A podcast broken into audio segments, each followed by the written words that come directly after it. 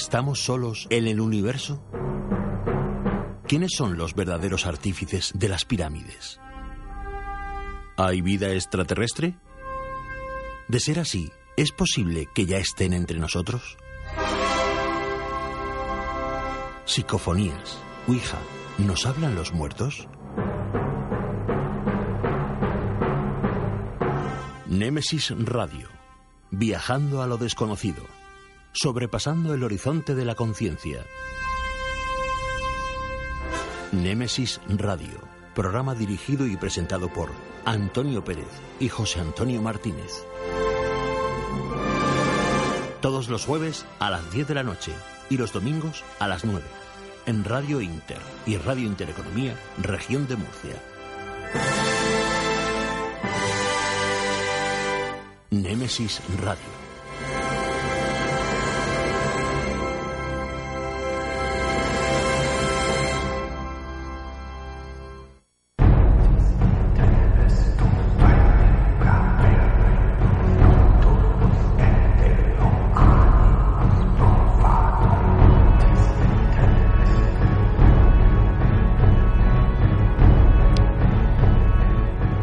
Estamos aquí, dispuestos a inundar estas mágicas ondas de enigmas y de misterios. Muy buenas noches y bienvenidos a Nemesis Radio, tu programa en Radio Inter y Radio Inter Economía en la región de Murcia. Saludos para todos los que nos escucháis en estos momentos, de la forma que sea y en el formato que más os guste, tanto en España como en otros muchos países. Y otro cariñoso saludo para los que más tarde nos descargáis desde cualquier lugar del mundo. Gracias a unos y a otros por ser parte de la gran familia de Nemesis Radio. Comenzamos una nueva aventura que nos llevará por recóndidos caminos a lugares con mucha historia y en ocasiones cargados de misterio. Como cada semana, a los mandos técnicos de control atento a cualquier contratiempo, un crack de la tecnología, Juan Manuel Segovia. Y ante los micrófonos, pues como siempre, José Antonio Martínez y quien les habla, Antonio Pérez. José Antonio, compañero, muy buenas noches. Hola, querido amigo Antonio. Pérez, aquí estamos, una noche más haciendo camino y ya queda poquito para el Congreso. Efectivamente, de eso hablaremos después, pero si quieres Sí, sí, vamos con los contenidos del programa. Por supuesto, pues mira, esta noche tendremos al escritor murciano Jerónimo Tristante. Con él hablaremos de muchos temas cargados de misterios. Y como he dicho antes, a dos días del quinto Congreso más allá conoceremos pues las últimas novedades. ¿Qué se cuece estos días en el mundo del misterio? Pues tan sencillo como que Paco Torres nos lo dirá en las noticias de Nemesis Radio. Y en historias, cuentos y leyendas, esta noche, pues bueno, nuestro compañero Antonio Pérez nos cuenta cómo salvaron a la Virgen de la Fuensanta de la quema en 1936. Una historia real.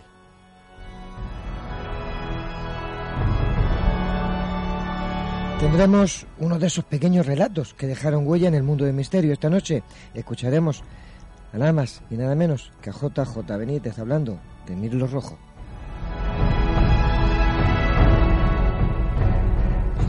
Y para terminar, como siempre, nuestro debate hoy, la Atlántida podría estar más cerca de lo que pensamos.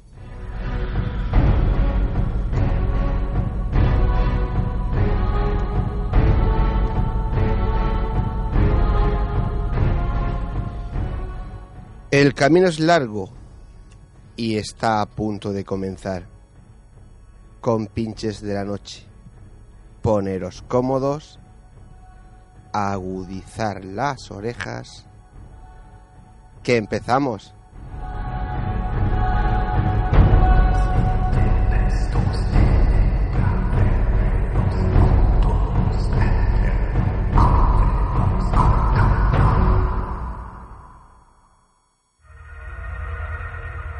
Si quieres realizarnos una pregunta, cualquier duda o aclaración, toma nota de nuestro WhatsApp 642 632 502. Nemesis Radio, tu programa de misterio.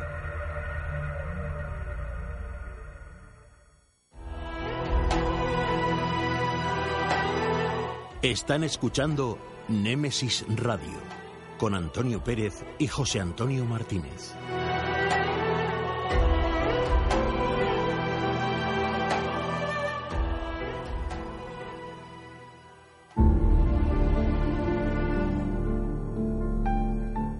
Entrevistas, conocimientos, inteligencia, experiencia. Iniciamos la entrevista de la semana.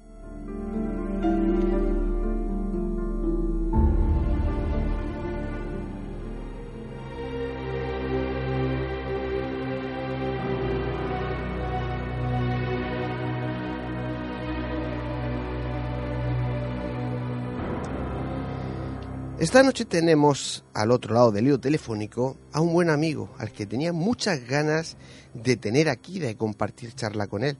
Jerónimo Tristante. El autor murciano Jerónimo Tristante estudió biología en la Universidad de Murcia. Actualmente ejerce la docencia como profesor de biología y geología en secundaria. En lo literario, porque además de profesor es un conocido y reconocido escritor, es un apasionado de la historia y lo refleja en sus novelas llenas de intriga, acción y aventura, situadas tanto en el siglo XIX como en el pasado más reciente de España. Su obra, para que os hagáis una idea, ha sido traducida a varios idiomas como el italiano, el francés o el polaco.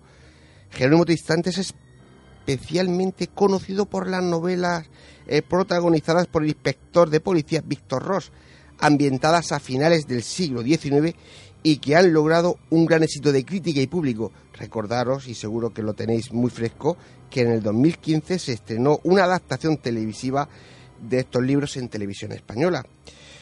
Con su última novela Nunca es tarde, ganado, ganó el pasado premio Ateneo de Sevilla. Pues eh, no voy a seguir porque podría tirarme toda la noche hablando de, logros de Jerónimo Tristante. Así que eh, vamos a parar aquí. Jerónimo, muy buenas noches y bienvenido a Nemesis Radio. Hola, ¿qué tal? ¿Cómo estamos? Pues eh, te puedes imaginar, eh, estamos aquí y estamos prácticamente en el Teatro Circo, pero bueno, hay que estar en todos Estamos en capilla ya para el congreso este fin de semana. Sí, señor, totalmente. Oye, algo que a mí me intriga mucho, ¿cómo se lleva el ser profesor de secundaria con el trabajo que eso conlleva y sacar tiempo para ser a la vez un escritor famoso con todo el trabajo que eso conlleva, para la redundancia? Pues hombre, son, son dos actividades distintas, entonces eh, digamos que una casi que casi que te, descarga de la otra, ¿no? Es difícil compaginar ambas cosas pero también es verdad que cuando estás un poco pues liado con las clases, las evaluaciones y de pronto tienes que coger un avión e irte a San Jordi, pues eh, eso te, te oxigena. Y al revés, ¿no? Cuando estás con el mundo de las novelas, mira que esta edición se ha agotado, que no hay libros aquí, que no sé qué, y llegas al instituto y te encuentras con los problemas diarios, pues una cosa te descarga de la otra, con lo cual a mí pues la verdad es que me gusta mucho. Sirve de terapia, vamos. Sí. Eres un apasionado de la historia, como has demostrado durante, vamos, desde siempre en tus novelas, pero mira por dónde tu última novela, Nunca es tarde, ahí das un giro y la colocas en la actualidad. ¿A qué es debido ese cambio? Pues esto es algo que ya he hecho. A ver, la primera novela que escribí se llama Otoño, no la publiqué. Está ambientada en la época actual. Luego escribí otra cosa también que se llama Arcana Day, Los secretos de Dios, que está ambientada en la época actual también. Pero no, por distintos motivos no las publiqué. O sea, no es la primera vez que hago esto.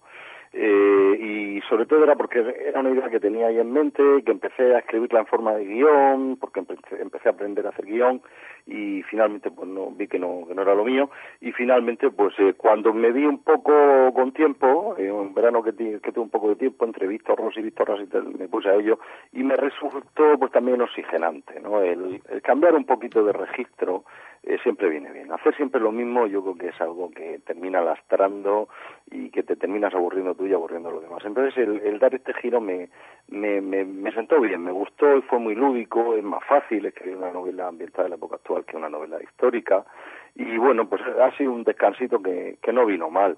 Eh, es verdad lo que dices tú, que la, que la historia me, me apasiona, me encantaría poder viajar en el tiempo y poder ver cómo vivían nuestros antepasados en determinadas épocas históricas que a mí me llaman mucho la atención y también me gustaría poder viajar en el tiempo para poder resolver pues algunos de esos misterios que a todos nos, nos intrigan y nos gustan de la historia clásica del, del misterio ¿no? que yo soy un soy de ciencia soy un gran cotilla un gran curioso y hay y quedarme con la duda me me, me enerva no Vamos, que más o menos eh, me vienes a decir que te hubiese encantado eh, encarnar en persona ese Víctor Ross, ¿verdad? Hombre, claro, por supuesto, por supuesto. Yo desde siempre me hubiera encantado tener una máquina del tiempo eh, para poder hacer viajes en, el tiempo y ver cómo eran las cosas en, otras épocas. No lo tengo y entonces pues estos viajes me los hago yo a través de mis novelas, ¿no? Es un poco lo, más parecido que he encontrado a eso, a viajar en el tiempo, porque claro, con ese proceso de documentación vas aprendiendo muchas cosas, te haces un fresco en la mente de cómo era aquella época y luego ya escribes la historia y te trasladas allí y es una aventura allí. Y, pero me encantaría, me encantaría poder viajar en el tiempo y ver, ver cómo eran las cosas y también poder responder a, determinadas cuestiones históricas que me interesan. Sí, además eh, me imagino que estarías eh, muy al pie del cañón durante pues los guiones y las grabaciones de Víctor Ross. ¿Cómo se lleva el estar entre tanto croma que realmente no ves nada y cuando lo ves a través de la pantalla parece que te han metido eh, en el siglo Normalmente el autor no, no participa, hay un equipo de guionistas, yo no soy guionista, entonces yo no guionicé la serie, pero sí que es verdad que es llamativo no ir a a esa fábrica de sueños que es la tele o como es el cine también es algo extraordinario no ver cómo ese ballet perfecto coincide eh, de, que hay ahí un planning de los coches que van que traen que tienen que traer a este a tal hora para que entre maquillaje eh, los, eh, pues, eh, los los actores esperando caracterizados de guardias de urbanos para hacer un cameo camiones y camiones de libros de, de, de muebles de época en fin, todo eso la verdad es que es muy impresionante, ¿no? Y bueno, el estudio, dos mil y pico metros de estudio, pero aunque a mí, si crees que te sea sincero, cuando la cosa me impactó, que ahí me acojoné un poco y dije, coño, esto lo he liado yo solo, fue cuando fuimos a comer, ¿no? Cuando fui al catering y veo que hay un catering allí para 350 tíos todos los días. Y eso es por una cosa que, que yo, pues, eh, alumbré allí, que se me ocurrió en, mi despachito, en el piso que yo tenía en el Infante con, con mi portátil, ¿no? Entonces las cosas, pues, realmente en ese momento te te, te impresiona, ¿no? Ver que algo que has pensado tú ha llegado a tener esa trascendencia, ¿no? Sí, hace unas semanas entrevistaba a, a Javier Sierra y sabes tú que su último libro, el Premio Planeta, ¿no? Sí. Y, y él habla mucho, pues, de, de, de, esa chispa, de, de, esa inspiración que yo decía, es que es verdad, porque todos intentamos escribir un poco, muy pocos lo consiguen, pero vamos, muchísimo menos son los que llegan a tener la fama tú, ¿desde cuándo? Y es una pregunta que le hice, ¿desde cuándo reconoces en ti esa inspiración, esa chispa que te, de repente te pone delante del ordenador y se te van las manos y escribes y escribes y escribes, que cuando me imagino has, terminado, haces un paro y dices, ¡jo! ¿Cuánto he escrito? ni yo me lo creo. ¿Desde cuándo te lo reconoces en ti? Pues desde siempre. Eh, las personas que, que escriben o que terminan teniendo pues una, una carrera ¿no? de escritores o de novelistas o de cuentacuentos, como en mi caso, casi todos responden a un mismo esquema, ¿no? Y somos casi todos gente que ya de niños pues escribe redacciones que tu profesor lee en voz alta y, y que desde siempre pues te gusta leer, pero siempre, siempre, siempre eh, mm, tú estás, por ejemplo, yo voy al cine y yo estoy más en, eh, detrás de la pantalla que en el patio de butacas. Esto me ocurría de que era niño. ¿no? Siempre estás pensando cómo mejorarías una, una escena o una historia.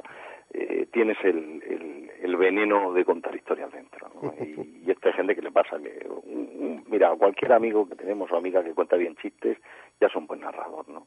Entonces, a esto que a mí no me gusta, esto del rollo del escritor, el intelectual, etcétera, sino que pienso que, los escritores son personas como los demás que hacen que hacemos un, oficio, tenemos un oficio, igual que hay gente que arregla bien un enchufe, pues a mí pues se me da bien contar historias y punto. Y, yo no nunca he querido darle más trascendencia a esa hora que tiene y siempre he querido verme un poco pues eso, como un cuentacuentos, ¿no? Como estos eh, cuentacuentos que iban en, en la Edad Media de pueblo en pueblo contando historias eh, pues eh, alrededor del fuego y que a cambio un cuenco de sopa pues te hacían soñar a la gente. Los trovadores de, la época. Claro, claro, eso es muy eh, bonito y yo creo que ahí es donde nos tenemos que mirar. Vamos a cambiar un poco el tercio porque estamos en un programa de misterio que lleva a un profesor de biología y geología a interesarse por el mundo del misterio porque tú también eres un apasionado del misterio. Pues es por eso precisamente, ¿no? Yo soy un hombre de ciencia y claro, hay situaciones en las que, que por ejemplo, es algo que, que, está muy presente en mi obra y que yo pues, por primera vez eh, lo vi en el sabueso de los Baskerville de Conan Doyle, eh, me encanta ¿no? el, ese recurso narrativo que es el investigador o la persona racional frente a un suceso aparentemente paranormal, ¿no? Porque es lo que me ocurre a mí en mi día a día cuando nos enfrentamos a este tipo de enigmas o de misterios que a los que somos aficionados al misterio nos gustan, ¿no? Entonces es algo que a mí me coloca, me coloca, a ver, un buen científico nunca acepta nada como definitivo, porque hoy día sabemos perfectamente, ¿no? Que primero, pues imagínate, yo soy de la generación esta del pelargón, que las leches estas sintéticas eran mejores que la leche materna. Luego supimos que no, que la leche materna es mejor que la otra. En fin, eh, la ciencia está en continua revisión, no hay nada que sea definitivo y hay que tener siempre la mente abierta que pueda aparecer un experimento, unas pruebas que refuten lo anterior. Entonces, claro, esa, el tener ese tipo de mente en el que ni siquiera la propia investigación, eh, explicación científica te la crees, te lleva a que cuando encuentras eh, sucesos que son aparentemente paranormales, pues estás abierto a cualquier explicación. Y claro, eso a mí me, me pone mucho, ¿no? El ver cosas que pueden tener explicación científica o no. Por ejemplo, las casas encantadas, ¿no? Que en Murcia tenemos la casa Díaz Casou, que, se gastaron un pastizal en, en, en, reformarla y a la semana los, los, los funcionarios decían que se iban. Bueno, pues las casas encantadas nosotros sabemos que existen, sabemos que existen eh, en la casa de Casol se repetían todos y cada uno de los de los esquemas que sean una casa encantada, ¿no? Sí. Un jurado que veía pasar una mujer vestida de negro por las exposiciones, cajones que se abren, una chica que sale de su despacho entre tanto los cajones abiertos, otra que oye llorar a un niño, en fin, son una serie de, de cosas que el ascensor que sube y baja solo, son cosas que son que se repiten en, ¿Tú sabes, un lugar y otro. ¿Sabes, Jerónimo, que incluso existe esa grabación en la que el guardia de seguridad a través de la pantalla ve cómo se pulsa el botón para que el ascensor se mueva? ¿Qué me dices? Pues yo, yo eso no lo he visto, yo lo veo y me cago de miedo. Te lo digo porque ese guardia jurado, yo hablé con él, pero el que estuvo allí arreglando, llamaron corriendo para arreglar ese ascensor, es amigo mío y me lo estuvo contando. Llevo mucho tiempo intentando entrar a la casa de Ascaso con los equipos de investigación, pero bueno, de momento no he dado con la tecla del que me pueda decir ven y pon todos tus Ya, es que sea, lo que pasa que a la administración eso nunca le va a interesar. Bueno, porque se gastaron un dineral y una vez que te gastas el dineral en eso, de pronto, fíjate qué cosa más impensable, te digo, porque todo el mundo del misterio es así de, grandioso, ¿no? O sea, fíjate que se iba a imaginar algo así. La comunidad autónoma se gasta un pastizal, no sé, fueron tres millones de euros en restaurar aquello, y a la semana los funcionarios dicen que se van, que ellos no pueden estar allí, o sea que mm, son, son cosas muy curiosas. Y al hilo de lo que decíamos, ¿no? ¿Qué, ¿Eso qué es? Pues, hombre, a lo mejor tiene toda una explicación racional, ¿no? Y puede ser un, un delirio colectivo, una autosugestión de ese grupo de personas, puede ser, eh, puede ser, pero es muy curioso que se repitan siempre las mismas pautas, ¿no? Entonces, pues es, eh, por eso el misterio nos gusta, ¿no? Y sobre todo a los que somos de ciencias, porque nos pone en el límite, nos pone al borde de decir, bueno, esto tiene una explicación, pero ¿cuál ¿no? Y eh, para mí es muy estimulante. Claro, yo el, con la administración que tú dices que cuesta mucho, yo siempre pongo un ejemplo. Recuerdo que cuando a nosotros eh, nos dieron permiso para poder investigar en el Palacio de Guevara, eh, el Palacio de Guevara estaba mm, totalmente abandonado. Mm, pedían dinero para, para arreglarlo, para restaurarlo, la administración no se lo daba. El, lo, la exposición, el museo que había ahí de exposición, de cuadros y tal, no iba nadie. De repente aparecemos nosotros, eh, tuvimos la suerte de obtener pues imágenes de como una silueta pasando por delante de una puerta, cogemos un montón de, de fenomenología paranormal y a partir de ahí empieza la gente a ir a querer subir arriba a ver todo, todo lo que es la planta de arriba, que está como en el siglo XVII, el siglo XVIII, a empezar a ir al museo y de repente la administración sí que saca dinero para arreglarlo. De hecho, después del terremoto han vuelto a arreglarlo. Y mira, pues eh, yo te lo digo de verdad, eh, claro, es que, a ver, esto, esto es lo que se dice hacer el vicio virtud, es decir, tú tienes un, una casa como la de Casro que estás teniendo una serie de fenómenos que a ti, administración, te molestan, pero coño, es que si eso se documenta, se investiga, eh, va a atraer a muchos amantes del mundo de lo paranormal que van a querer ir a verlo. Y, y, y eso a fin de cuentas es dinero. Efectivamente. Pues, eh, eh, Jerónimo, en lo personal, ¿ha habido alguna experiencia que hayas dicho, jo, esto a ver, a ver cómo lo trago y lo que, y lo que es peor, a ver cómo lo explico? No, no, yo no he tenido ninguna experiencia de esas características, gracias a Dios, porque además soy muy cargueta y soy muy acojonado y, y no, no he vivido ninguna situación de esas, y afortunadamente. ¿no? Eh, me mantengo a distancia siempre que puedo de, esto, de, esta, de estos temas me gusta leer sobre ellos, investigar, preguntar, sobre todo a la gente que más sabe, pero no nunca he hecho ningún trabajo a pie de campo. Tengo amigos que, que viven en este mundillo y, y, bueno, que me cuentan cosas y tal, pero yo, por ejemplo, yo no tendría pelotas a, a pasar un, una noche en el Palacio de Linares, por ejemplo. ¿No? Yo no. Yo, yo, no estoy loco, ni soy tonto, ni... No, no, no porque sé que saldría de allí absolutamente acojonado. O sea, porque sé que conozco gente que ha estado, yo soy amigo de Clara Taoces y tal, y yo conozco Sí, sí, gente sí. muy muy seria, eh, que no es gente así, digamos, que... Pues sabes tú que en el mundo de la, del periodismo, de lo paranormal, la gente es más escéptica de lo que nosotros pensamos. Y no os quedáis con cualquier tontuna, o sea, no... Y yo conozco gente que, que ha estado ahí que han salido realmente cagados, ¿eh? O sea, que, que, y con experiencia, ¿eh?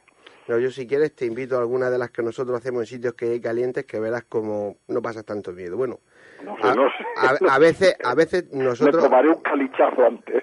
nosotros a veces nos hemos asustado un poco, pero también Sí. porque yo siempre digo lo mismo, el, el que si nunca has ido a pescar, pues, eh, pues nunca vas a pescar. Nada, Claro. pero si vas y tiras la caña, pues oye, tantas veces tiras la caña que al final algo, pe- algo pica y entonces es cuando te das cuenta la sensación que te da la vibración de la caña y ya se te mete en la sangre. ¿no? Pues esto del mundo del misterio viene, viene a ser más o menos lo mismo. A mí lo que me fastidia es que aquí en Murcia cuesta muchísimo poder entrar a los lugares cuando en otros sitios pues nos dan permiso. Nosotros este verano vamos a ir a un sitio de verdad espeluznante de los buenos, bueno, bueno, mañana te lo digo cuando, nos- cuando estemos en persona y, y, y verás, verás, vamos a ir a un sitio espectacular en la otra parte de España. Pero tenemos que Es seguir. que, o sea, lo que pasa es que Murcia es una localidad, es una región, junto con La Rioja, son las dos, las dos regiones más conservadoras ahora mismo en toda España. Y es una, es una región que está como muy, eh, no sé, muy metida en el rollo de que si el catolicismo, las procesiones, todo eso. Y eso al, al final, que no debería tener que ver una cosa con la otra, pero al final parece como que, no sé, que da una sensación de que todo lo que se sale un poco de la línea les asusta. Y, y, y es absurdo, es absurdo porque estas cosas son, son interesantes, son bonitas y, y sobre todo que atraen a mucha gente eh, que tiene curiosidad y que se interesa por estos temas. Porque es verdad que, ojo, el misterio vende. El misterio vende. Yo, como ciudadano, yo consumo misterio. Me gustan los misterios, me gusta, eh, me gustan todas estas historias en las que no sé si hay una explicación o no, eh, devanarte los sesos, buscar información sobre un tema, leer, leer, leer, quedarte con esa frustración que al final tenemos de que, porque claro, el 99,9% de los casos no podemos dar una explicación a, lo que está sucediendo o a lo que ha sucedido. Y ese es un poco el veneno de- del misterio y por eso tienen tanto éxito los programas radiofónicos como este o Cuarto Milenio o La Rosa de los Vientos. Ujú. Bueno, gracias, gracias por ponernos con cuarto de a Rosa de los Vientos. ¿Qué más quisiéramos nosotros? Nosotros somos muchísimo más humildes, pero bueno, hacemos lo que podemos. El conocimiento que tienes del mundo del misterio, estoy convencido de que te ha ayudado y es una fuente inagotable que con la que de una forma u otra van nutriendo tus novelas, ¿verdad? Hombre, viene muy bien, claro, viene muy bien. Mira, eh, son distintos palos eh, que a mí me permiten luego, pues, eh, como dijéramos, vestir al muñeco, ¿no? Eh, por ejemplo, yo soy biólogo, de hecho, este fin de semana en el Congreso, en el quinto Congreso más allá, voy a hablar de la bestia Yebodón y Ujú. voy a hablar de una hipótesis zoológica, voy a hablar de eh, cómo veo yo eso como biólogo, eh, y, qué, y qué pudo ser aquello, ¿no? Entendiéndolo desde el punto de vista biológico, zoológico, de la etología, el comportamiento de los animales y sabiendo lo que podía ser aquello, ¿no? Es un palo interesante para mí. Y luego otra parte es que como aficionado, porque yo tampoco soy yo no soy un especialista en el mundo del misterio, como puede ser eh, que viene este fin de semana, ¿no? Mis admiradísimos Jesús Callejo, Ujú. eh, José Guijarro, claro, estos, son tíos, yo, por ah, por ejemplo, Javier Sierra, o sea, Javier Sierra es que empezó con esto con 15 o 16 años, ¿eh? Javier Sierra ha estado metido en el ajo, en el cronovisor, ha estado en, en todos los temas importantes, ¿no? A- a- ahora ha mencionado ese JJ Benítez, eh, eh, Juan Antonio Cebrián, Carlos Canales, estos tíos son auténticas, eh, Jesús Callejo, son auténticas enciclopedias Sí, del mundo del misterio, estos son unos máquinas absolutos. Eh, yo no, yo soy un poco como un oyente más de tu programa, ¿no? Soy un aficionadillo, que hay temas que me interesan, unos me interesan más, otros me interesan menos. Y claro, ¿qué ocurre? Que todos esos misterios en el fondo te permiten el, el ir, eh, pues, eh, creando esa atmósfera, ¿no? Aunque no cuentes ese, un misterio real, pero sí que te permite inventarte los tuyos propios, ¿no? Porque conoces muy bien eh, qué factores desencadenan un misterio de estas características, qué eh, mecanismos siguen a continuación. Pues ten en cuenta que la mayor parte de, todos estos eh, grandes clásicos misterios de la historia, eh, al igual que pasa con las leyendas y pasa con los mitos, siempre tienen una base real. Que luego esa base real se haya distorsionado más o menos, eso es otra historia, pero siempre hay una base real. La gente no miente, la gente no, no se inventa las cosas, las cosas no pasan al imaginario colectivo porque sí. Eh, y eso es lo, más interesante para un investigador. Y a mí, pues, como, como puedes imaginar, pues me da mucho juego a la hora de, argumentar las novelas y de crear también ese, ese ambiente de misterio que acompaña mucho, claro, y que hace que el lector pues sufra, lo pase mal, se interese, etcétera. Sí, eh, has comentado hace un momento que, que estos próximos días que tenemos el quinto congreso más allá, vas a hablar de la bestia de Yevadam. Eh, sin destripar nada, dan unas pinceladas que empiece a ponerle a la gente los dientes un poco largos de lo que nos vas a hablar este domingo por la mañana. Pues mira, este es un misterio que es muy interesante porque concita el interés de, especialistas de distintas disciplinas, ¿no? De, los asesinos seriales, los amantes de lo paranormal, eh, estudiosos de la criptozoología. Entonces es un misterio que, que tiene su miga en ese sentido. Porque mira, por ejemplo, el misterio del mar y celeste, pues es una desaparición. El que más me gusta a mí de todos, que es el de Rennes Chateau, es un misterio religioso, ¿no? Este es un misterio como más eh, polifacético, ¿no? Entonces, eh, yo mm, hablaremos un poco de lo que sucedió, muy brevemente también, sin meterme mucho en, en el tema, porque ya prácticamente todos conocemos los hechos, eh, haremos una, un paso muy simple por, por los hechos y, y, también por cómo era la zona y la época, y finalmente pues yo apuntaré una posible explicación que yo le doy a qué pudo ser la bestia de Yevodón, que se la doy como, como biólogo, y como estudioso de, la etología animal. Eh, también hay que decir una cosa, los, estos misterios son misterios porque no tienen solución empírica, es decir, el día que nosotros tuviéramos un ADN de la bestia, pues lo tendríamos todo solucionado, ¿no?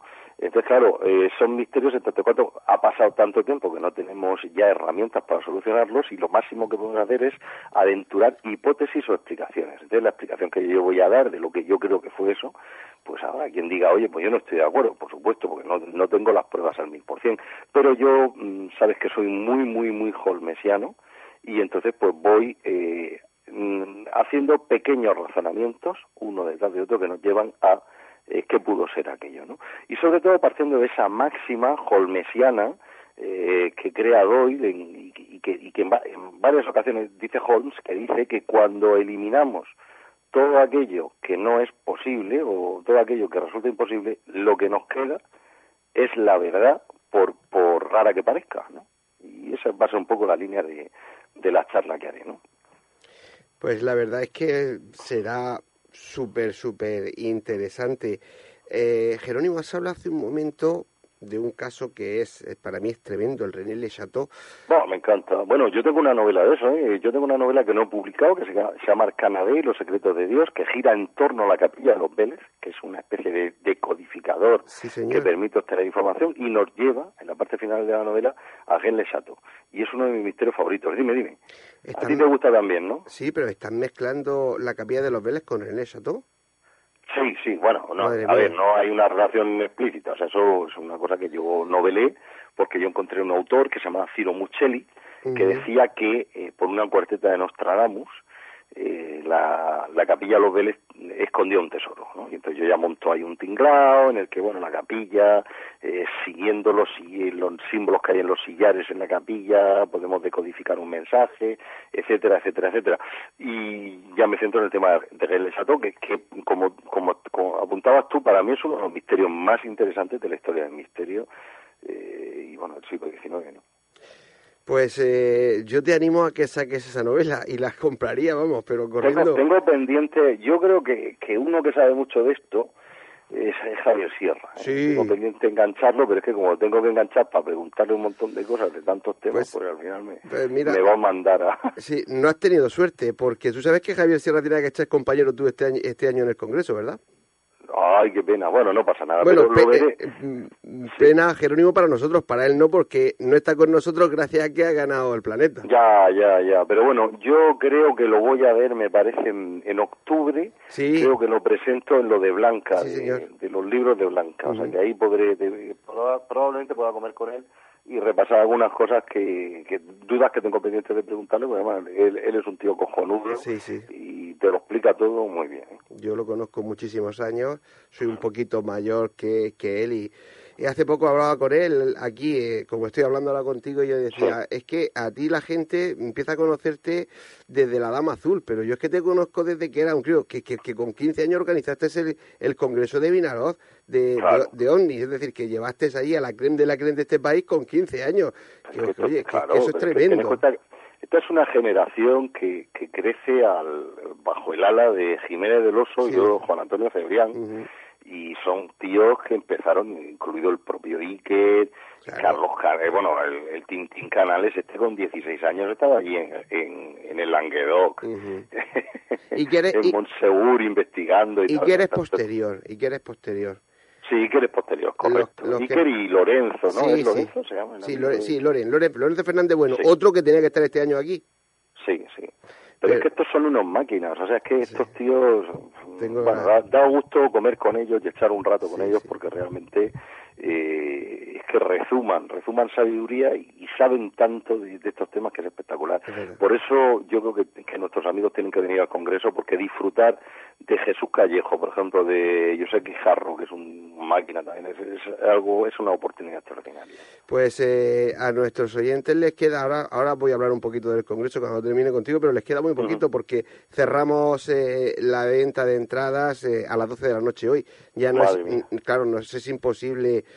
Y es verdad que esta tarde hay una catarata de entradas, pero es que los españoles y los murcianos sobre todo somos así, lo dejamos todo Sí, para somos final. así, vamos al último minuto. Sí, y Pero así claro, que- por el tema organizativo tiene el teatro, te pedirán Claro, no, el teatro tenerlo no. cerrado mañana. Claro, y, tengo que tener todas las acreditaciones de la gente he- hechas y Claro, claro, claro. el equipo que tengo detrás le hay que dejarle, aunque sean 18 o 20 horas, pues para que hagan todo el trabajo. Sí. Así que, que hay lo, que algunos se va a quedar con la gana, pero bueno, han tenido desde septiembre para, para poder haberse hecho con Bueno, ya sabes tú que organizar un congreso no es moco de pavo, son muchas cosas, eh, vuelos, el otro que viene en tren, el de allá, ¿Qué me la vas a contar? de este, en fin, son, son muchas complicaciones, pero bueno, pero se hacen con gusto porque al final ¿Qué me vas a contar? es un, es un- una gozada que tengamos el fin de semana de Murcia a estos primeros espadas del, del misterio nacional y mundial. Es, es que escucharlos es, es maravilloso, ¿no? Pues sí. Yo he tenido la oportunidad en muchas ocasiones de, de cenar, de comer con Jesús Callejo, con, con José Guijarro, y claro, pues empiezas a preguntarles cosas y los dejas que hablen y que hablen, y te enteras de muchísimas cosas. ¿no? Sí, yo además te lo dirá mañana Jesús, nos conocemos hace muchísimos años y yo soy una persona que, que yo hablo mucho. Y con. Jesús siempre, igual que me pasa con Carlos, eh, no sé por qué yo me callo y escucho, porque eh, es que con ellos tienes que hacer eso, tienes que callarte y escuchar, porque son una fuente de sabiduría tan grande que Sí, es que lo poco que puedas decir est- est- eh, eh, eh, está estorbando, entonces mejor te callas y los escuchas. Son maravillosos y mira el Carlos Canales, el cachondeo que tenían siempre Sí. en, La Rosa de los Vientos, que si es que era virtual o no, que si era un ordenador, que si era un robot, porque es que, es que es increíble que un tío sepa las cosas que sabe, Sí. que sabe Carlos Canales, por ejemplo. ¿no? tú que los conoces, igual que yo, eh, sabes que cuando están delante del micrófono hablando, no tienen papeles. Están hablando no, no, de fechas claro que- y la gente se piensa que es que tienen papeles. Digo, no, no, no ¿Qué tienen. va, va? Están hablando contigo, te están hablando de fecha y de, y de nombre y de fecha y de no sé qué. Y, y tú dices, eh, más despacio, que no te sigo. Más despacio. Son tremendos. Es así, estos porque ten en cuenta que estos tienen de, de maestro guía a, a Juan Antonio Cebrián y Cebrián hacía los eh, los pasajes de la historia los hacía sin apuntes Sí, el tío, o sea, el tío llegaba allí, se metía en el estudio, le decía un par de músicas al, al técnico y empezaba a cascar y te contaba la batalla de Waterloo, pero así, tal cual, pero de tirón en 17, 18 minutos en unos cortes de audio cojonudos eh, realmente pues, yo creo que inmejorables, ¿no? Y lo mismo ocurre con los monográficos Zona Cero que hacían eh, Carlos Canales y Jesús Callejo con, Sí. con Cebrián, que son espectaculares todos, ¿eh? Desde, yo qué sé, del Mari Celeste, Gaspar Hausen, es que son espectaculares todos, todos, ¿eh? Todos, o, o yo qué sé, las, las bilocaciones de Milsagué, Mm. eh, la princesa Carabú, todos estos misterios que a nosotros nos encantan, y ellos los, los bordaban y, y así, charlando como, como tú y yo tomando Sí, sí, sí. cerveza, ¿no? Mm, Tengo la sensación de que los dos tenemos los mismos gustos y los dos vamos a disfrutar mucho este fin de semana. Lo Jerónimo, vamos a pasar fantástico. sí, no tenemos más tiempo. Que Muy bien. gracias por haber querido compartir un ratito de charla con nosotros esta noche y de verdad que ha sido un placer para Muy mí y bien. para nosotros tenerte aquí y nada que nos vemos El bueno, fin de semana, ¿no? sí, nosotros vamos a ver mañana noche. Venga, sí, y un abrazote y espero que venga mucha gente y muchos amigos y que lo pasemos muy bien Claro en el que sí. Congreso con esto que nos gusta a nosotros, que es eh, simplemente el misterio, ¿no? Claro que sí. Muchas gracias. Buenas noches. Venga, un abrazote hasta ahora.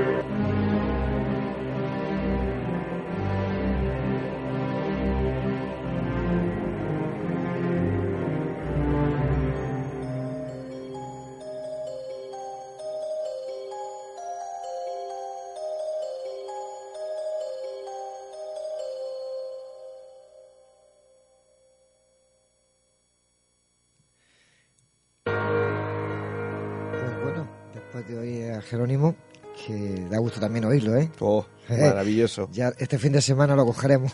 Domingo por la mañana le toca a él, sí. Muy bien. Bueno, Antonio, eh, yo la pregunta es obvia. Del Congreso ya, bueno, pues ya lo tenemos este fin de semana. Eh, ¿Ha merecido la pena tanto esfuerzo? Yo sé que sí, pero quiero que, me- quiero que tú me lo digas. Bueno, te voy a, te voy a ser sincero. A. Eh, cuando termine el congreso te lo diré. Vale. Todo depende de si hemos lle- llegado al objetivo, que es poder ayudar como se merece a la gente de, de Andip. Tiene- Hay que decirlo, hemos hablado hace un momento con, con, con Jerónimo Tristante. Eh, la gente de España y la de Murcia tiene tenemos ese defecto, que nos apuntamos a última hora. Es decir, cuando yo he venido parecía una cascada lo que estaba entrando Fíjate. en, en- en lo de las entradas, pero hemos tenido una época que, que había menos, ¿no? Hombre, Vale. no va a ser lo del año pasado, pero yo Vale. espero, yo espero que vayamos bien. Y lo he dicho antes y lo digo ahora, estamos a, te lo voy a decir, eh, a una hora y 25 minutos de que se cierren las taquillas. Con lo cual, me gustaría recalcar a quien nos esté eh, oyendo que todavía están a tiempo, que en hacer su reserva enviárnosla y a la misma vez hacer ese ingreso, que lo puede hacer perfectamente a dos golpes de clic de su ordenador, hacer ese ingreso y mandar el justificante. Ya no da tiempo solo a mandar la reserva, si no se manda el justificante de que se, de que se ha hecho el ingreso, Claro. Eh, mañana por la mañana mm, No. no. será válida, con lo cual no le, no le harán Claro. esa credencial y no podrán entrar. Entonces, las personas que en este momento todavía quieran eh, sacar su entrada, lo tienen fácil. Hacen la reserva y a la misma vez mandan el justificante de que eh, han hecho la transferencia de esos 25 euros, que al fin y al cabo es una donación, Ujú. y, y- y estarán inscritos. Si no, ya digo que no se dará por válida la... Yo sigo manteniendo, Antonio, aunque se quede un poquito de dinero para, para los chicos, para los críos, yo creo que merece la pena, aunque no sea todo lo que uno quiere, pero el- siempre el esfuerzo merece la pena, aunque la gente pues a veces hay con- eh, congresos que han llenado, han llenado y a lo mejor en este nos quedan cinco sitios, no pasa nada, no pasa nada. Sí, pero tú me conoces a mí. Sí, yo, yo- yo soy te conozco. demasiado exigente y hasta ahora siempre hemos puesto el no hay billetes y el que no podamos poner eso este año, que no lo vamos a poner, No. bueno, pues a mí siempre me de queda el... eh, ¿qué, El gusanillo. qué ha faltado hacer, no? ¿Qué ha Claro. faltado hacer? No, yo creo que nada. Bueno, pues, ¿qué te parece si cerramos el ciclo de mensajes que los ponentes pues, nos han ido Dejando- dejando estos últimos meses, escuchando a Aldo Linares, Javier Arries, el Jerónimo Tristante, que lo hemos oído hace un ratito, y qué mejor colofón que cerrar con Miguel Blanco y Aldo Linares hablándonos desde ni más ni menos que Egipto. Sí, sí, sí. Vamos, que no tienen otro sitio. Nada, Egipto. Se fueron ahí para mandarnos un mensaje, ¿no? Bueno, sí, la verdad es que eh, es el último que vamos a escuchar y, y hay un poco de aire, pero, pero Da así igual, se escucha, se escucha muy bien. Vamos a escuchar los cuatro seguidos, ¿vale?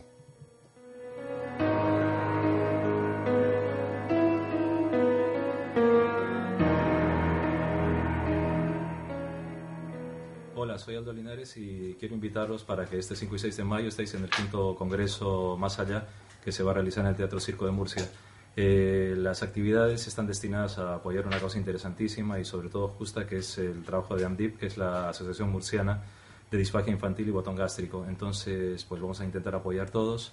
Yo estaré el sábado 5 a las 10 y cuarto de la mañana para hablar del cercano mundo de la intuición y espero que nos veamos todos allí pues para compartir un poco de, magia y de misterio y que será muy Hola, soy Javier Arríes, autor de Vampiros, Bestiarios de Ultratumba, de Objetos Malditos, de Magia en el Antiguo Egipto.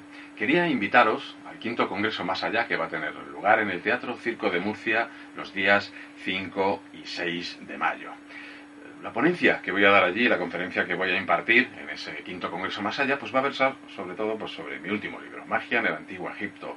Voy a tratar de llevaros en un viaje a través de las arenas del tiempo a ese Egipto milenario, ese Egipto mágico. Vamos a hablar de religión, de dioses, pero sobre todo de magia, de la magia de los sacerdotes, pero también de la magia de la gente común. Vamos a hablar de magia de la imagen, tanto para maldecir como para ayudar al difunto, magia para sanar, magia para atisbar también el porvenir y aquellas cosas que son desconocidas, para protegerse, como no, de los seres del más allá. Y sobre todo tener en cuenta que es para una muy buena causa. Es, todo lo que se recaude pues eh, va a parar a una asociación que es ANDIP, la Asociación Murciana de Disfagia Infantil y Botón Gástrico. Qué mejor manera que disfrutar de temas que nos gustan y además colaborar con una buena causa. Ahí os invito.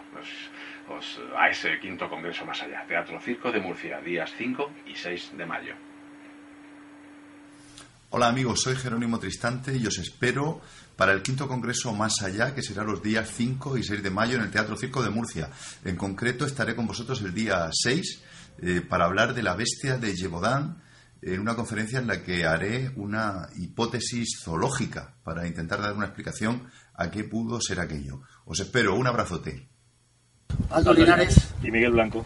Y desde aquí Egipto, desde la estela del hambre, Family, la isla de Segel, en Asuán, queremos invitaros al próximo congreso. Que será el 5 y 6 de mayo en el Teatro Circo de Murcia. No faltéis, os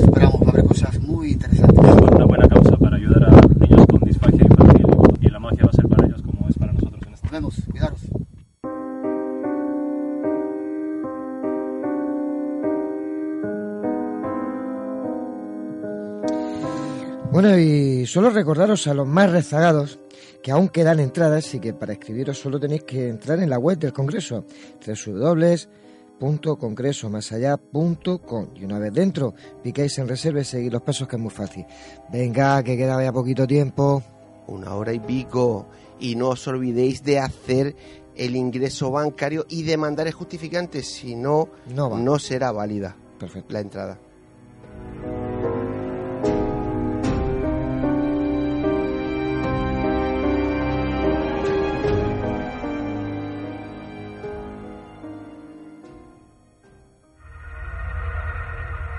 Si quieres realizarnos una pregunta, cualquier duda o aclaración, toma nota de nuestro WhatsApp 642 632 502. Némesis Radio, tu programa de misterio.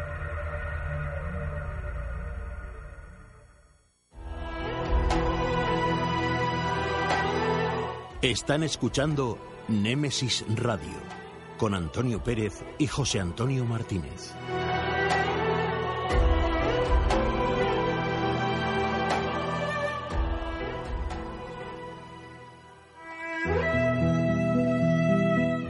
Las noticias de Némesis Radio.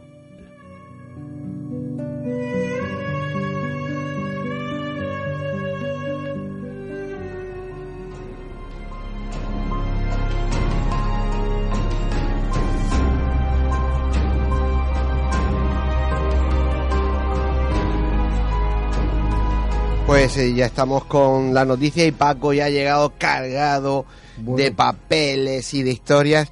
Paco, buenas noches. Hola, buenas noches. Hola, Paquito. Cuéntanos cosas. Pues sí, muy bien, vamos con ellas. Mira, eh, revelan dónde están y cómo son los filamentos de la telaraña cósmica. Se trata de inmensas estructuras en forma de tubo, auténticos ríos de luz y materia que alimentan a los cúmulos galácticos.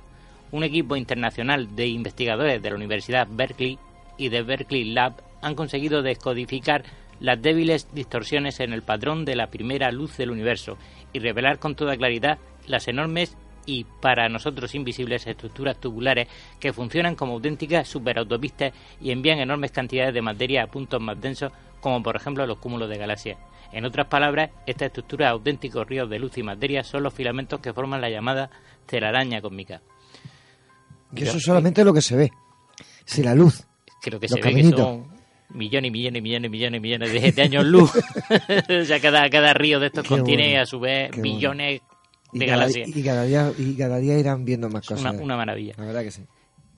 Venga, Vamos con otra. Eh, bueno, pues aquí tenemos a un, a un científico, a un denominado eh, auto autoexperimentador, eh, un biohacker, que ha fallecido misteriosamente en una especie de uno de estos famosos tanques de relajación donde, llenos de agua donde te metes y tal. Ah, y al parecer el motivo, Aaron Trawick es un biohacker que parece ser que, bueno, recientemente se había inyectado una terapia de herpes casera frente a un público en vivo. Fue encontrado muerto eh, este, este pasado domingo.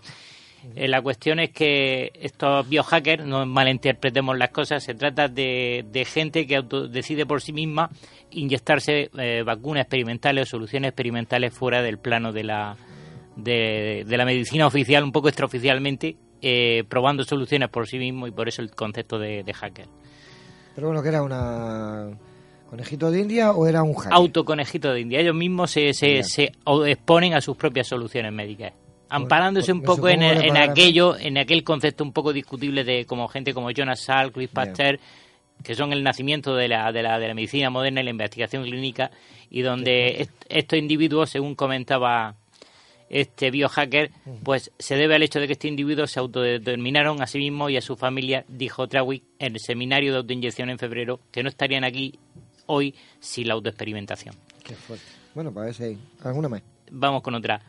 Eh, un asteroide eh, o nave espacial será la solución para el viaje interestelar. Y es que eh, ahora re- próximamente comienza en Barcelona un nuevo experimento para, para empezar a realizar ya en plan experimental eh, cómo crear una, una zona habitable, aislada, eh, con adaptada a factores de, de- tanto de bio- biológicos como sociales para, para mm, en un futuro el programa Melissa que se llama a través de la, de la unión de 11 naciones realizar un plan piloto en el cual eh, se cree un sistema hermético o bucle alimentado por algas mm, livianas y productoras de oxígeno para mantener vivos y cómodos a las tripulaciones eh, de las ratas con las que se va a experimentar durante meses. En un Pero- futuro montarnos en un asteroide con ese sistema de autorregeneración de, de energía Sí. y enviarnos eh, al espacio a otro sistema solar montado en un, en un asteroide.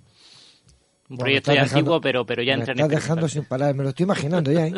Suena, di- suena raro, pero, pero van a intentar. A mí, a mí me, me suena raro y además lejano. Eso yo creo que no va a ser a, a- a corto espacio de tiempo. De momento van a hacer con la rata una especie de gran hermano, ahí toda encerrada y, y sometiéndola a ese, a ese autocultivo y autorregeneración. Ya, pero un asteroide Y tampoco el mu- primer paso, es un pequeño Es, paso. es un asteroide, tampoco es muy grande. Eso lo aplica cuando con seres humanos y como te echen de la casa, a ver dónde te No, vas. vam- vamos a ver si, si, si matizamos un poco el concepto de asteroide. Hay que lanzarte en una nave Ya. hasta ese asteroide con herramientas suficientes para construir ahí la residencia Madre y permanecer montado en Pues un asteroide, de estos asteroides que cruzan el espacio. Sí, sí, pues como dice Antonio, lo- yo lo veo muy lejos. Está muy lejos, sí, pero ahí están.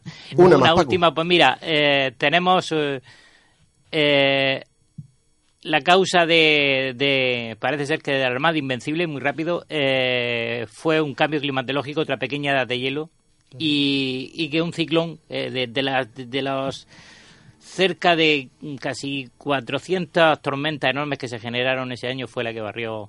La Imprevisiblemente fue durante el mes de julio, no se esperaba a nadie ese cambio. España era una nación también de marineros y no se esperaron aquel cambio tan terrible, improvisado del clima que, que, que destruyó la Armada Invencible. O sea que el clima tiene bastante culpa de todo. Claro, sí es, curio- es curioso Que no que, tiene nos pensamos que los cambios bruscos de clima se suceden ahora por el cambio climático, pero yo siempre he dicho que todo eso es cíclico y que hay cosas que, que como bien Paco ha dicho, no, el clima, la naturaleza es invencible, entonces el contra ello no se puede luchar. Es capaz de derribar un edificio más grande y hundir la armada más importante como en su época era la, Armada Invencible española. Una última, eh, si os parece, eh, pues una extraña foto, de nuevo tenemos otra extraña foto en Google, destaca un diario peruano mm, online que, bueno, al parecer podría tratarse de, de un ovni, que ha dejado a todo el mundo con la sospecha, miles de personas que la han visto y, bueno, pues se ve claramente, hay un objeto parado en, en una zona, aunque da a entender que es un ovni, pero, cualquiera, cuando investiguen más a fondo, cualquiera sabe de qué se puede tratar. Bueno, pues. Queda la duda. si llegan al fondo ya sabemos lo que es. Paco, ahí lo vamos a dejar. Muy bien. Así que muchísimas gracias como siempre por todas estas cosas curiosas que nos traes y no te vayas muy lejos porque si esto es curioso, anda que lo que viene luego en el debate verás. Venga, hasta ahora. Gracias. Bueno, hasta luego.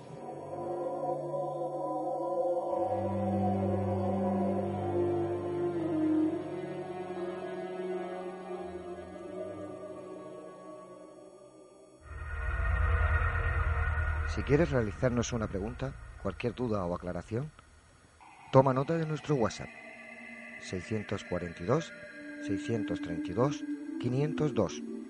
Némesis Radio, tu programa de misterio.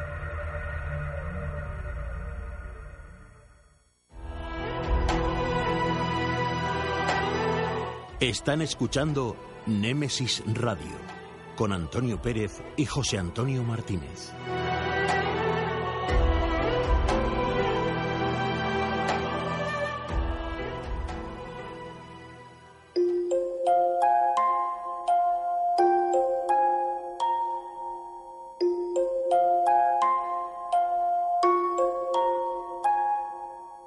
Es el momento. Es la hora de adentrarnos en el enigmático mundo de las historias, cuentos y leyendas.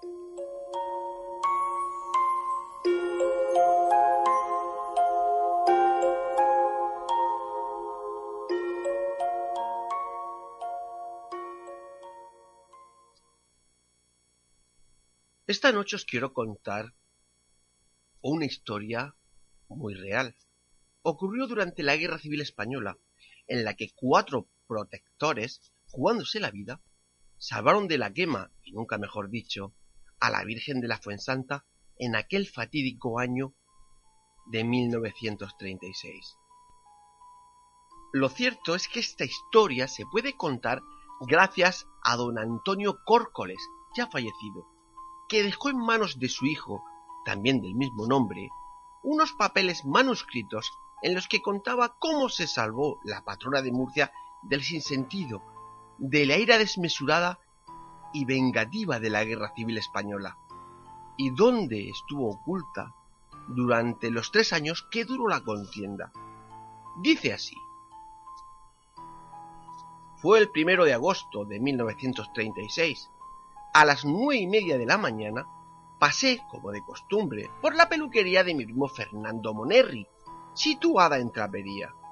Mi primo me dijo que hacía media hora que había estado allí Felipe Carrillo, para decirle que Pedro Sánchez le había dicho que la noche pasada habían subido gentes de Algezares y la alberca y habían amontonado las sillas y los bancos del santuario de la Fuensanta y les prendieron fuego, quemando también el Calvario de Santa Lucía y San Cayetano y los altares, y aquello parecía un infierno.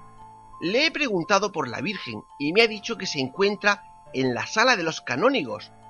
Por eso ha venido a ver si pudiéramos ir con alguien a por ella. Pero figúrate cómo están las cosas por allí. Así comienza el manuscrito.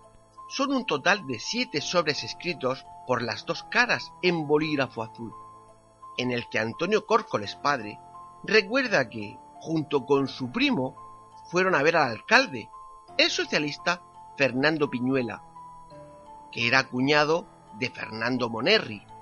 Piñuela les prestó el coche oficial y pidió a su chofer, un tal Griñán, que les llevara sin demora hasta la Fuensanta y que no tardara en volver. En la casa del cura, padre José Franco, estaba el catedrático Eugenio Úbeda, quien por entonces era secretario de la escuela normal. En sus cuartillas, Córcoles escribe: Al vernos don José se echó a llorar. En medio de la sala de los canónigos se encontraba la imagen cubierta con una sábana, y Córcoles apunta.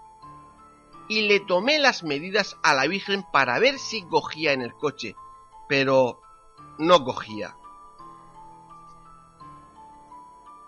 Antes de volver a Murcia a buscar un coche portaequipajes, Córcoles y Monerri se llevaron en ese mismo viaje las coronas de plata, el rastrillo, la bandeja de dar la comunión, la custodia y el niño.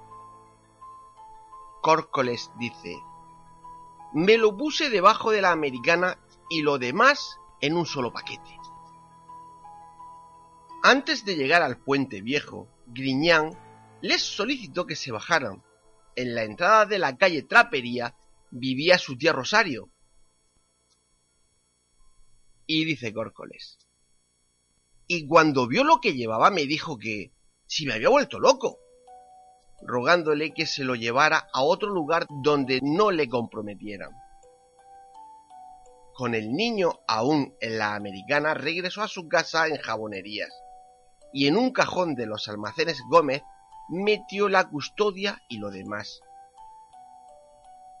En la Plaza de la Cruz, Antonio Córcoles vio a un amigo suyo, el Moreno, que tenía un Dodger en servicio público con un amplio portaequipajes. Y le sugirió que le llevara al santuario, pero este le contestó que no. Y Córcoles apunta. Pero como le dije que venía conmigo el cuñado del alcalde, a las dos de la tarde decidió que nos iba a llevar. Eugenio Úbeda había liado la imagen de la patrona en un colchón, y así la metieron en el vehículo y bajaron a Murcia por el camino de Santa Catalina. Para entrar a la ciudad había que pasar controles, así que al llegar al rollo le pidieron a El Moreno que echara por el Paseo Corbera, donde estaba el consumero, que era amigo suyo desde niño. Y dice Córcoles, es que era hijo de Paco, el campanero de San Miguel, y cada vez que yo traía pinturas, nunca me destapó el cajón. Así que era una zona por la que pasar seguros. A las 3 de la tarde el coche se detiene en la Plaza Fontes. Córcoles sigue apuntando. Y la única persona que nos vio llegar fue la portera de la casa. Todo se metió en una habitación oscura, en un edificio ya derruido donde hoy está la Fonda Negra. Un día salió en los periódicos, sigue recordando Córcoles en su escrito, que iban a hacer registros por las casas y aquellas que tuvieran dos colchones tendrían que dar uno para el frente. Ese piso, en el que vivía Fernando Monerri, se prestó a una familia de refugiados de Madrid, los Acebo. Aprovechando una tarde que no estaban, entraron para mover a la Fuensanta de sitio y meterla en un arca que había en una habitación a la que había que acceder por unas colañas hundidas. Y Corco les dice, pero al llegar faltaba un palmo para entrar en el arca y volvimos a meterla en el colchón y la pusimos donde estaba. No convencido, Antonio Córcoles la metió en un armario al día siguiente y dice, y la puse en el rincón de la derecha, poniendo encima una cortina y un abrigo viejo de caballero. Delante colocaron otros enredos, sombrereras, garrafas de colonias y un bolillero. Dice Córcoles. Siempre que había que sacar algo de ese armario, era yo quien lo hacía. El piso fue registrado dos veces, pero nunca dieron con la Virgen, porque los acebo siempre decían que era del barbero Monerri, que como todo el mundo sabía, era cuñado del alcalde Piñuela, por lo que no fueron ni una sola vez a por la llave. Afirma Córcoles hijo que su padre nunca quiso figurar y continúa diciendo Una vez acabada la guerra, mi padrino avisó a varias mujeres que vistieran a la Virgen. Sin decirle nada a mi padre, se la llevaron al gobierno civil, el Palacio de Almodóvar, junto a Santo Domingo, y la asomaron por el balcón. La patrona, en esa imagen, no llevaba al niño, y cuenta Córcoles hijo. Cuando mi padre se enteró de eso, fue corriendo a casa, lo recogió y lo llevó para que le colocaran al niño. Una placa recuerda en el ayuntamiento, en la calle Arenal, a las cuatro personas que intervinieron en la protección y salvamento de la Virgen de la Fuensanta desde 1936 a 1939. Eran Eugenio Úbeda Romero, Antonio Córcoles Romero, Fernando Monerri Córcoles y Pedro Sánchez Ramón.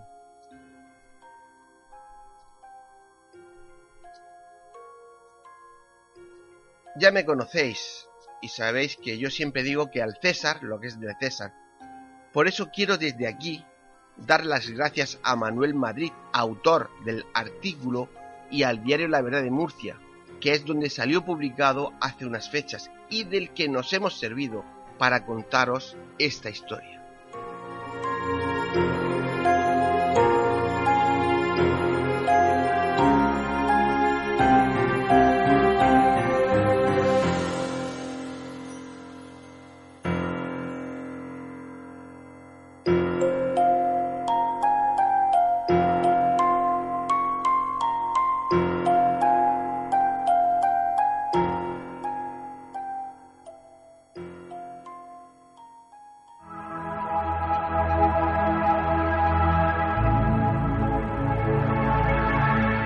Continuación, os dejamos con una serie de pequeños relatos que dejaron huella en el mundo del misterio.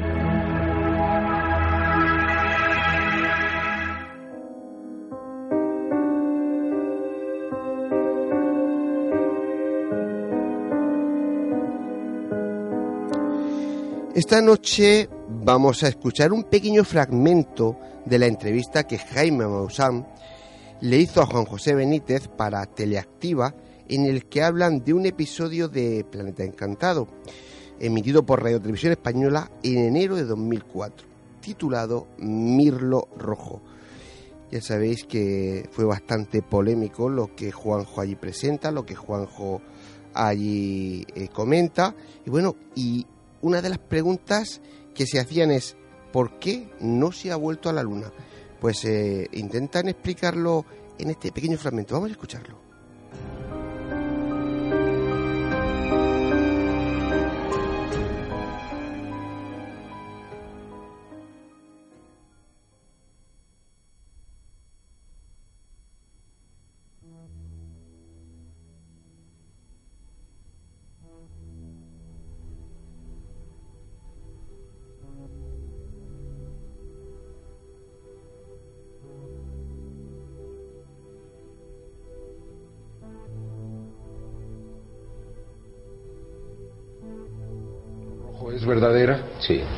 Es auténtica.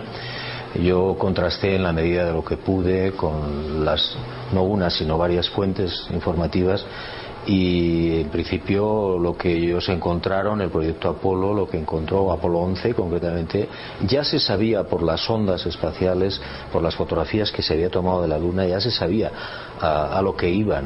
¿eh? Y aterrizaron justo al lado de las ruinas eh, con la intencionalidad de filmar y recoger muestras de ese tipo de ruinas. Entonces, la información que a mí me proporcionan los mirlos, porque es la primera vez que hablo de que realmente fueron varias las fuentes, no una sola. ¿Cuántos fueron? Fueron dos pertenecientes a NASA y, al, y a Inteligencia Militar. Eh, ya fallecieron.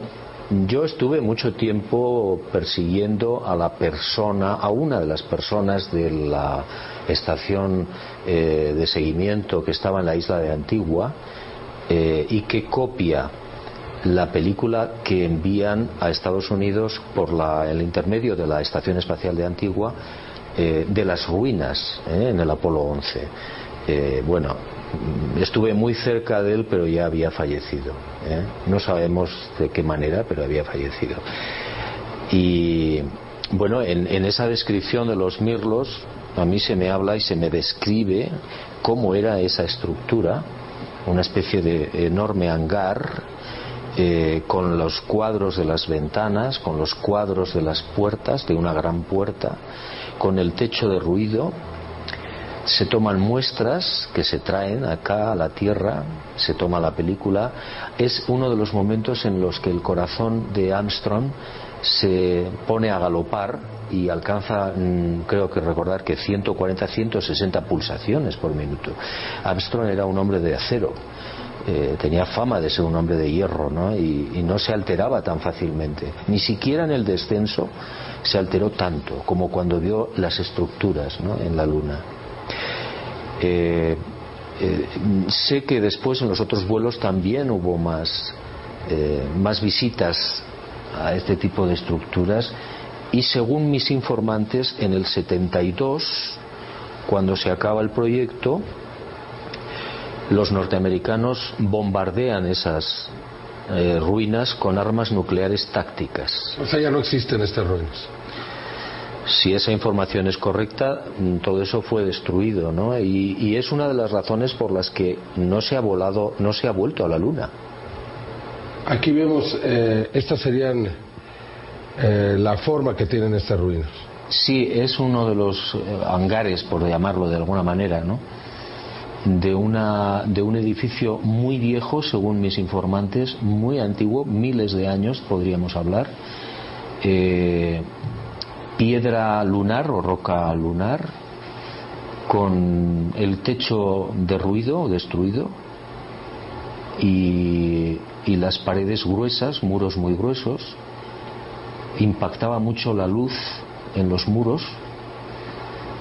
Y entonces bueno en, mientras uno filmaba el otro estaba recogiendo muestras creo recordar que me decían los mirlos y bueno pues eh, eh, como decía Armstrong eh, tuvo una aceleración cardíaca muy importante.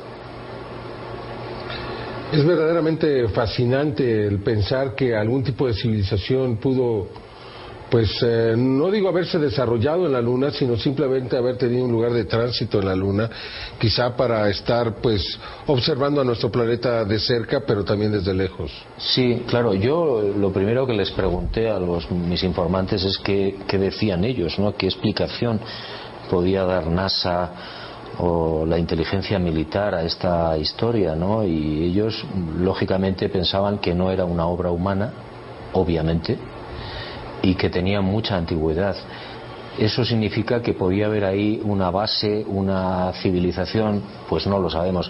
Hay otro testimonio espectacular del Apolo 15 que no se ha dado a conocer, pero yo hablé con los testigos que vieron cómo cuando se estaban rodando no sé qué determinadas escenas en la superficie de la Luna, eh, aparecieron dos seres pequeños de grandes cráneos que se quedaron mirando a cámara durante tres segundos.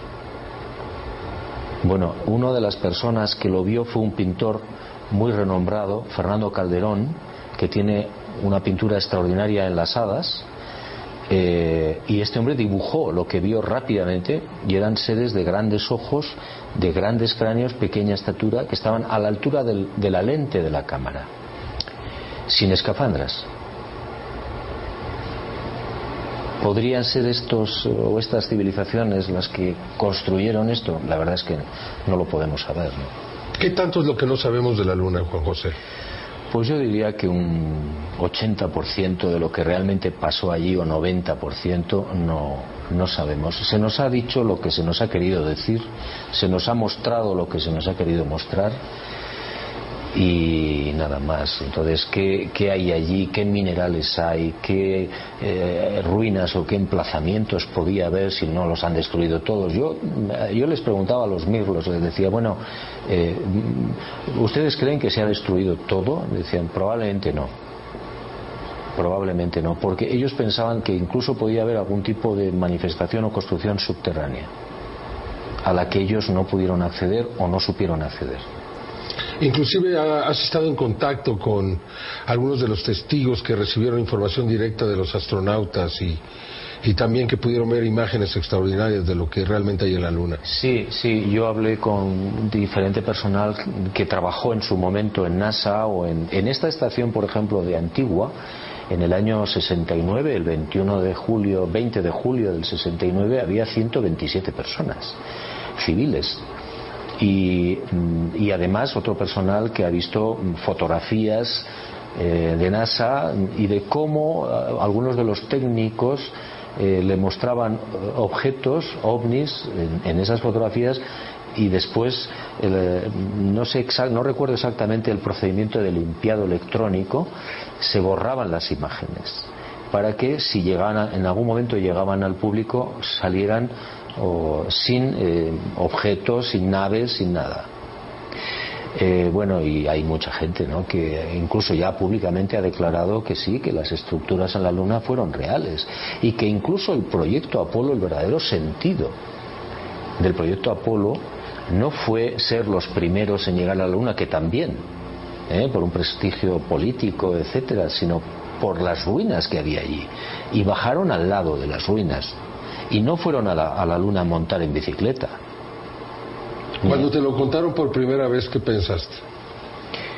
Bueno, yo cuando lo oí por primera vez mm, me quedé un poco incrédulo, pensé que, que no sé, que aquel señor, aquellos señores me estaban tomando el pelo, pero después me puse a pensar por qué han tardado tanto en volver a la Luna, qué ha pasado aquí, el prestigio de las personas que me lo estaban diciendo, su experiencia, habían sido gente que trabajó en NASA desde el principio, uno de ellos había sido director de la estación de Antigua, por eso él había visto la película y sabía quién había copiado esa película y cómo se la había llevado, etcétera. Y Entonces yo eso lo contrasté, era, era, era real, era cierto, y empecé a pensar que podía ser verdad. Y Después ya llegaron otras informaciones que ya mm, yo no he podido corroborar al, al 100%, pero estoy un poco en ello, ¿no? Si sigo vivo. Y No, es- Ojalá que pudieses escribir de todo esto, ¿no? Sí, eh, parece ser que había un... Por si salían mal las cosas, en el Apolo 11 había un plató. Un escenario. Un escenario donde se reprodujo eh, Toda la llegada. el alunizaje. Es decir, que aquellas personas que dudan de que se hiciera el alunizaje porque todo era un plató, tienen razón en parte. Pero también es verdad que se llegó a la Luna. Y también es verdad que no se mostró lo que verdaderamente filmaron. ¿Qué va a pasar ahora que regresemos? Bueno, si está todo destruido, nada, porque no habrá forma, supongo, de encontrar esas estructuras, a no ser, repito, que haya estructuras que se les ha escapado a los norteamericanos y se puedan reconocer, o se entren de alguna manera en el interior de la Luna y se puedan encontrar esas estructuras. Mm, Pero vamos, eh, me imagino que lo que sí van a ver es que hay una alta eh, radiación. Todavía. Todavía. Muchísimas gracias, Juan José. Ojalá y que puedas escribir de esto. Eh, Yo creo que mucha gente lo agradecería, un libro de, con toda la información que tienes.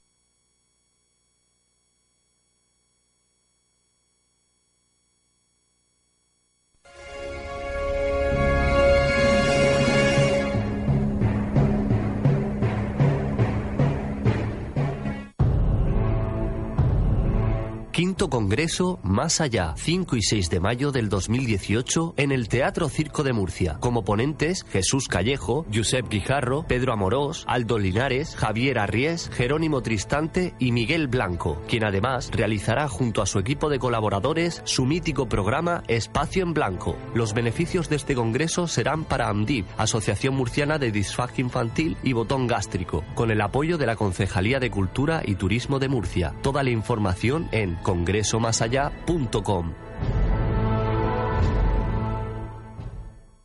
Llega Plastic Murcia, la academia oficial de DJs que hará de ti un DJ profesional. Plastic Murcia, la única academia de DJs con el certificado de reconocimiento técnico oficial de Pioneer DJ. Dale al play de lo que más te gusta. Más info en plasticmurcia.com. No hagas de DJ y sé un DJ.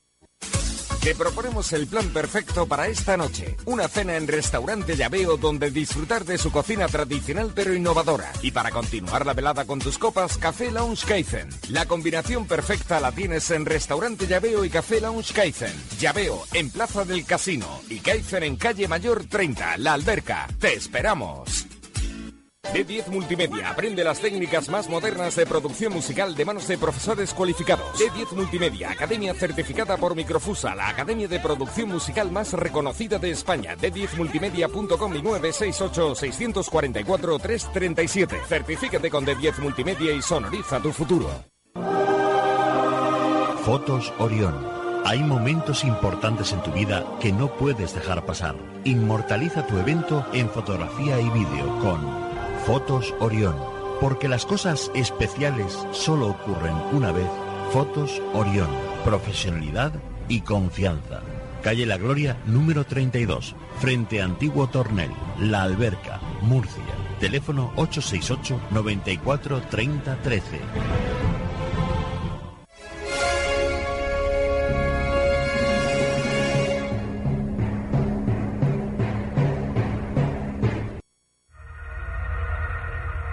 Si quieres realizarnos una pregunta, cualquier duda o aclaración, toma nota de nuestro WhatsApp 642 632 502.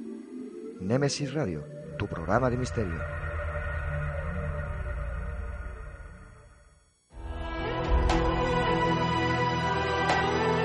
Están escuchando Némesis Radio con Antonio Pérez y José Antonio Martínez.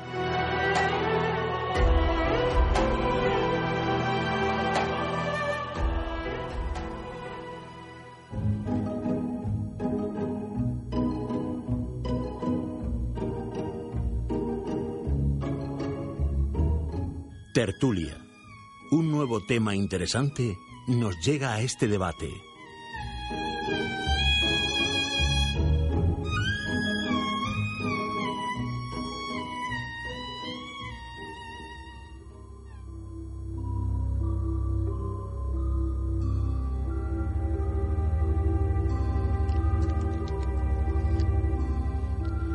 En nuestro debate de hoy, la Atlántida.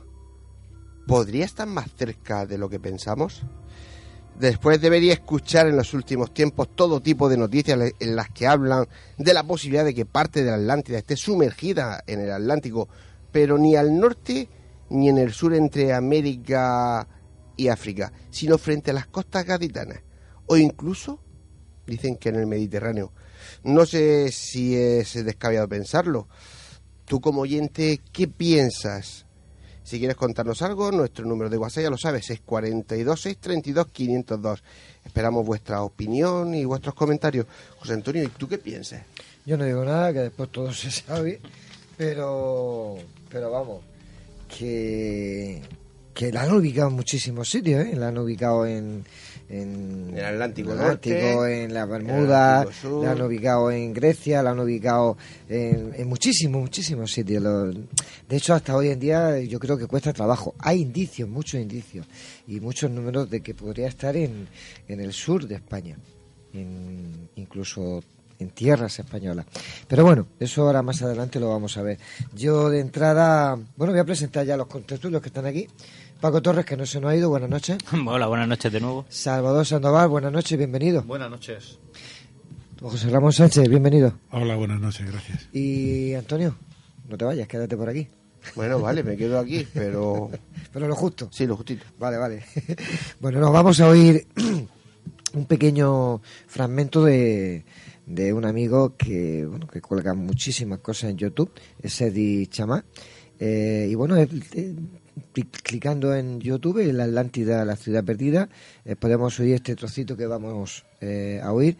Cuando nuestro compañero quiere y pueda, pues nos pone el vídeo cero y, y, lo oímos. Y ya hacemos esa pequeña introducción para poner el tema encima de la mesa. Y a partir de ella veremos lo que pasa.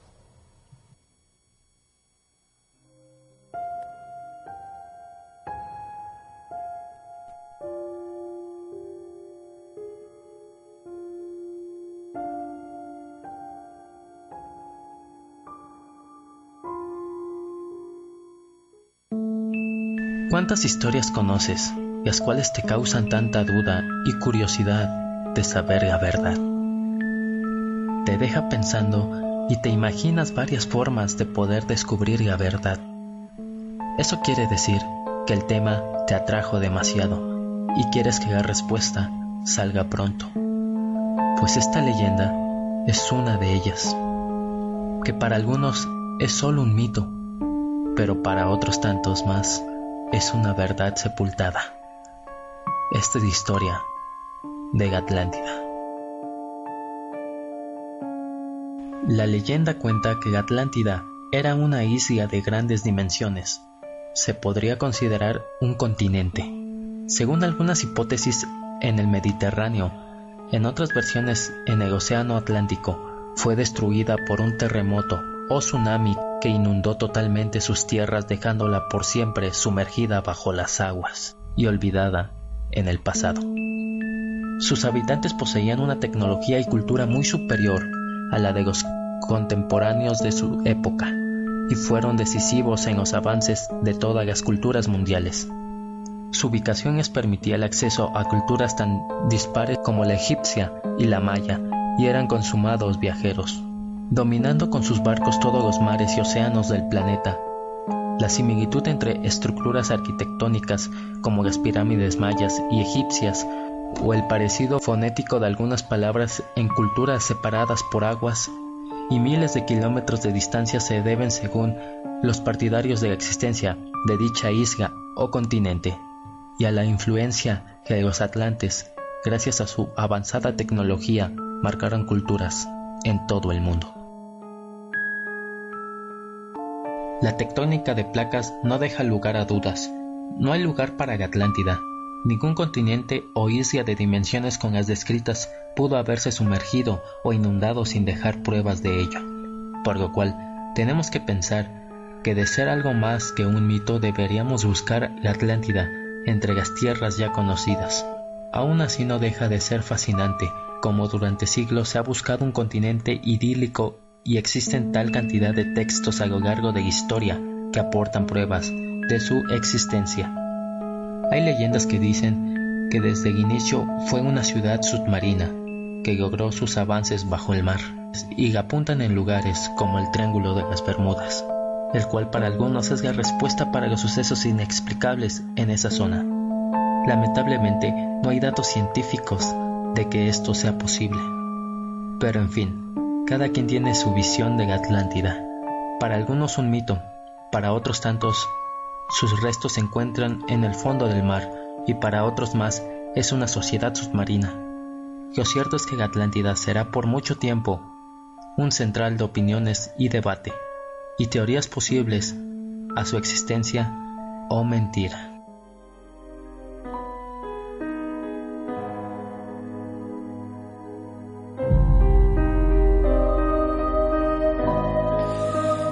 Bueno, pues después de hoy a Edith Chapman. Y bueno, ya lo pondremos en el Facebook, la, dirección en YouTube, para que el que quiera oír la completa, la historia de, de la de la Atlántida, de la ciudad perdida, pues lo pueda lo pueda escuchar. Eh, Paco, ¿tú qué opinas? Pues yo estoy un poco de desacuerdo con, con la introducción. Está bien enfocada, bien establecida, tiene una pauta lógica que es la que todos conocemos propia de la New Age, que vino rondando desde los años 60, 70, 80, una serie de literatura pero que cuando lees a Platón, y yo le recomendaría que aquellos oyentes que no lo hayan hecho, además son textos breves, porque por, desgracia el final se pierde, el final de la historia desaparece.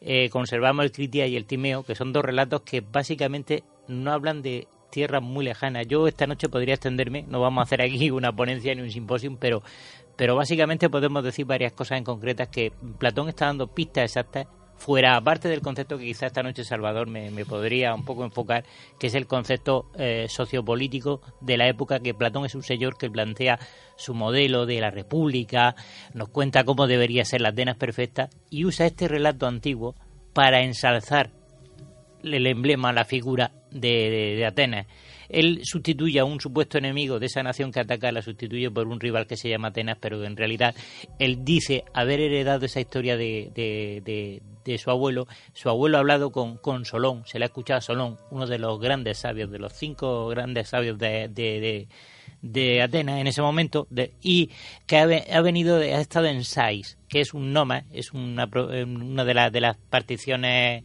digamos autonómicas que tenía Egipto en aquella fecha y en ese Noma de Sais hay un relato donde se habla incluso, eh, es el único Noma, quizá en todo, en todo Egipto, que tiene incluso un, cinco, un relato de que habla de que cinco sabios han llegado de una isla que se ha hundido que son, digamos, los Sensuhors, los fundadores de la dinastía. Para ellos, los, el inicio de los, semi, de los semidioses, los han llegado de esa isla. Son los sabios que darán pues, la tecnología, el conocimiento, como pasa en muchos pueblos de la Tierra. Pero esta noche creo que no es el momento de ir a buscar otras civilizaciones perdidas, porque entonces nos despistaremos del concepto platónico de la Atlántida, que está muy recopilado para mí en la cultura mediterránea, sobre todo en la occidental, que es lo que más está prevaleciendo ahora, por una serie de elementos como es que luchan contra un pueblo enemigo. Se habla de Creta. Creta no me vale porque Creta se ha demostrado que no tenía armas. Eh, el famoso reino de Minos, del rey Minos. La civilización minoica no usó armas ni tuvo murallas para defenderse. Eh, y también podríamos hablar del, de la búsqueda, sí, exactamente. Y también podríamos hablar de la búsqueda del oricalco, que es ese metal, esa combinación de metales como son el abundante cobre, eh, la plata, el estaño, que están en Huelva, están en España. Bueno, en- no, hay que, no hay que perder de vista nunca las fuentes históricas que tenemos para, para conjeturar. Se puede conjeturar todo Sí, lo que sí, uno quiera, Todo lo que uno quiera. pero siempre tomando como base los textos escritos que tenemos. Ajá. Y lo cierto es que lo único que tenemos es lo que nos cuenta Platón. Y todas las teorías que se han elaborado sobre la Atlántida, sobre su ubicación y sobre cómo sería, y sobre la- las cualidades de los atlantes y sobre su potencial y su. Bueno, todo esto mm, no está en Platón, entonces son elucubraciones gratuitas. Eso es lo que yo creo. Ya. Lo que no está en Platón son invenciones. Y ya de hecho creo que lo de Platón mismo es una, una pura invención. Además lícita, y no es y no es la única o- ocasión en que Platón usa un mito para ilustrar un concepto que él cree verdadero. Porque Entonces, ¿por el, coge propio, tanta el fuerza? propio Platón defiende, por ejemplo, en, el- en un diálogo que tiene una relación muy directa con los dos diálogos en los que se trata de la Atlántida, el Timeo y sobre todo el, Criti- el Critias. Bueno, pues en, en que intentan describir lo que es el estado ideal, ¿no? Cosa que ya hiciera en la, en, en la República. Pues en la República Platón defiende la idea de que se puede, de que la falsedad textual es lícita si se persigue un fin honesto. Y él dice, por ejemplo, eh, en época de guerra, mm, pues engañar al enemigo. Claro. O se puede engañar a un loco para que no haga nada malo contra él ni contra nadie. es decir, que a veces se pueden eh, se puede uno inventar historias, inventar leyendas o inventar mitos para eh, explicar una realidad que uno cree que es cierta. Y eso, vamos, en, en Platón y en el mundo griego en general.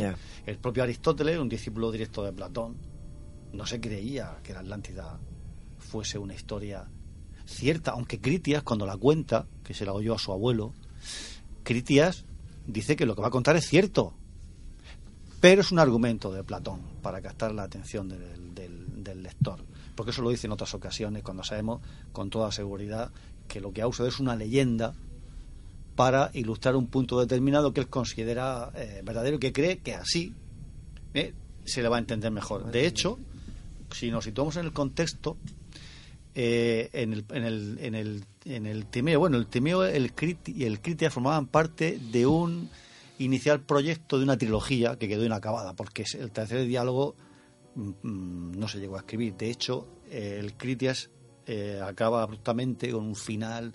Parece que ahí Platón o lo hizo a propósito o no, o, o el diálogo de luego está, está inacabado. Acaba en el peor momento. Eh, exactamente. Eh, entonces, eh, mm, el día anterior, empieza diciendo el Timeo que el día anterior Sócrates había pronunciado un discurso sobre el estado ideal. Y entonces le pide a sus discípulos que le pongan un ejemplo práctico. Y entonces sale Critias contando, sale Critias contando la historia que le había dado su abuelo sobre la existencia de la Atlántida.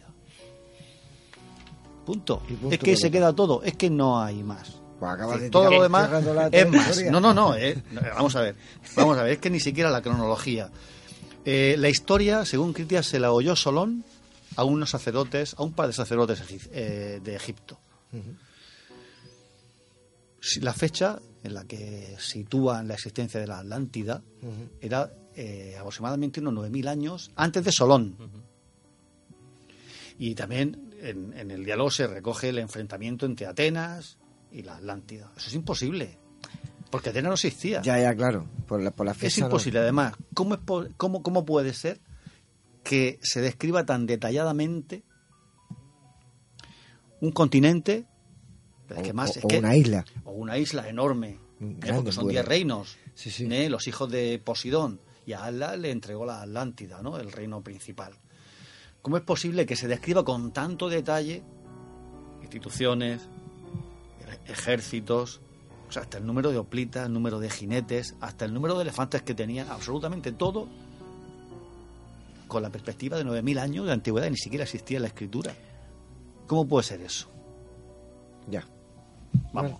Esta, esto es, es un invento de Platón, pero total y absoluto, ¿eh? Bueno, según Esa tu es mi opinión. Según tu opinión. José Ramón. Bueno, sí. No acaba de dar jaque mate, pero bueno.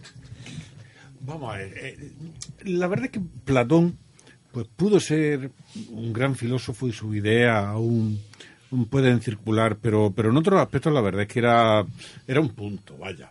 O sea, hay que ponerlo en, en cómo está. hombre. En aquella época, en, en Atenas, había una democracia un poco sui generis, todo hay que decirlo, un poco sui generis, porque los esclavos no, ni las mujeres eh, votaban ni participaban. Pero bueno, había un cuerpo de ciudadanos, lo que se consideraba que bueno, que gobernaban la ciudad en un mecanismo de democracia muy asamblearia, muy, muy importante. Que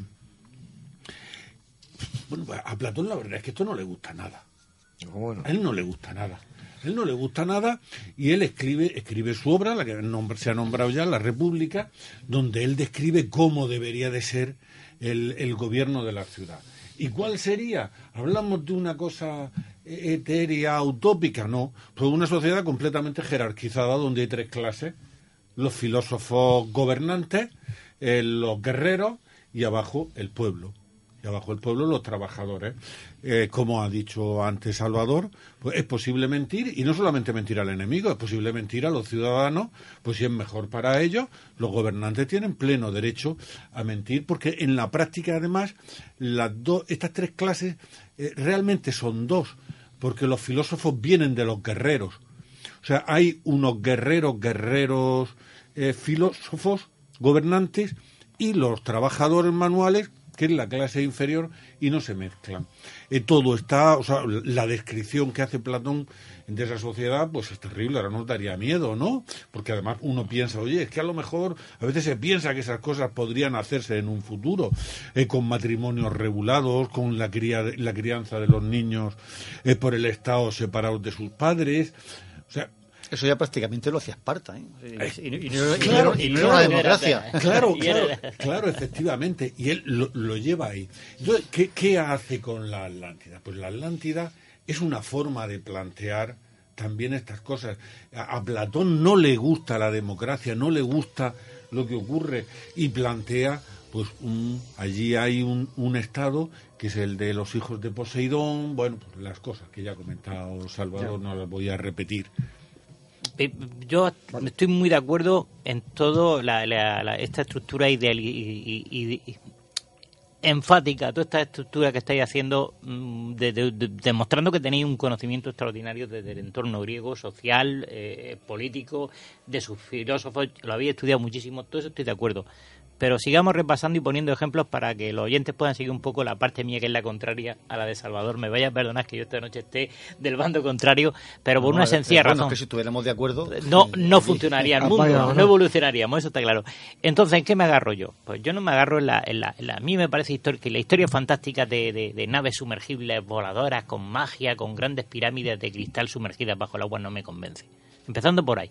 Pero sí me convence los últimos estudios geológicos, lo último que se ha sacado a la luz. Sí me convence que durante hasta el siglo XIX todos sabemos que el Troya era un mito.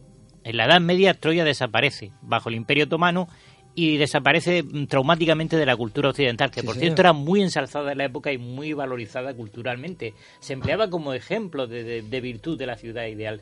Esto desaparece y en- en- cuando se encuentra eh, en el siglo XIX Troya, pues costó 100 años demostrarlo, porque decían que aquello era una locura, era un disparate, aquello era imposible que hubieran encontrado una ciudad mítica y legendaria. También sabemos que Homero, el ciego, aquel marino que recorre Grecia, que recorre el Mediterráneo, que viaja mucho, empieza a compilar obras. Todo el mundo, a mí en la escuela me lo enseñaban como literatura fantástica, era obra literaria, y la literatura no, no tiene realidad, todo es leyenda.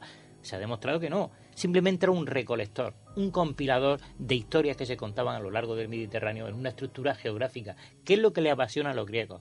Y creo una cosa firmemente, si es que aunque Platón emplee esa énfasis por mentir, por, por- con un bien, he hablado de, de- mentir por, por una finalidad positiva. Merece la pena echar una mentira cuando la historia va a llevarme a la finalidad de la consecución de la obra, demostrando que, que mira qué bien quedo, mira que todo esto es muy bonito.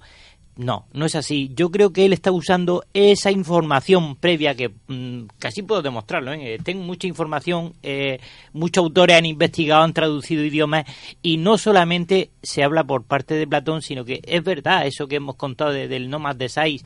Hemos mm, visto que existe actualmente en el Tarteso ibérico existen esos elementos que él describe, que no miden tanto como Asia y Libia juntas, de acuerdo. Es quizás esa exageración eh, literaria, ese engordar la historia para hacer creer que la Atlántida es un superenemigo, ¿vale?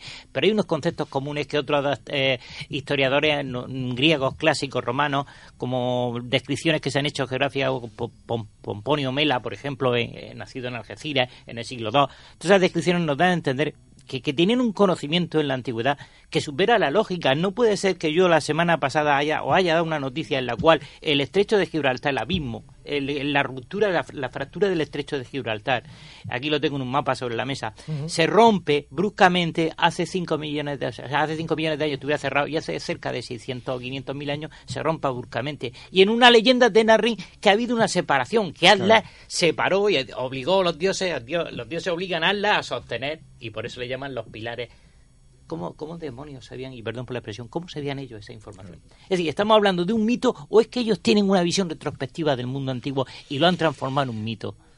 Vale, pues yo, mm, yo sí creo eh, que, existiera la Atlántida. Eh, mayormente porque, bueno, la, describe como una serie de islas, de anillos, y, eso es lo que han estado intentando buscar durante muchos siglos, muchos eh, años eh, actuales. ¿no? Vamos, vamos a oír un corte, es una noticia de televisión española, está colgada en YouTube, y, tenemos los primeros pasos de que no la tenemos tan lejos, que a lo mejor está en España. Vamos a, Juanma, ponme el corte 1. Como siempre, después del telediario, nuestros compañeros del tiempo nos hablarán del pronóstico. La mítica isla de la Atlántida podría estar debajo del Parque de Doñana. Esa es la tesis de un reportaje de investigación realizado por National Geographic que ya se ha emitido en Estados Unidos. Averiguar cómo y por qué desapareció la Atlántida hace siglos es uno de los misterios de la historia.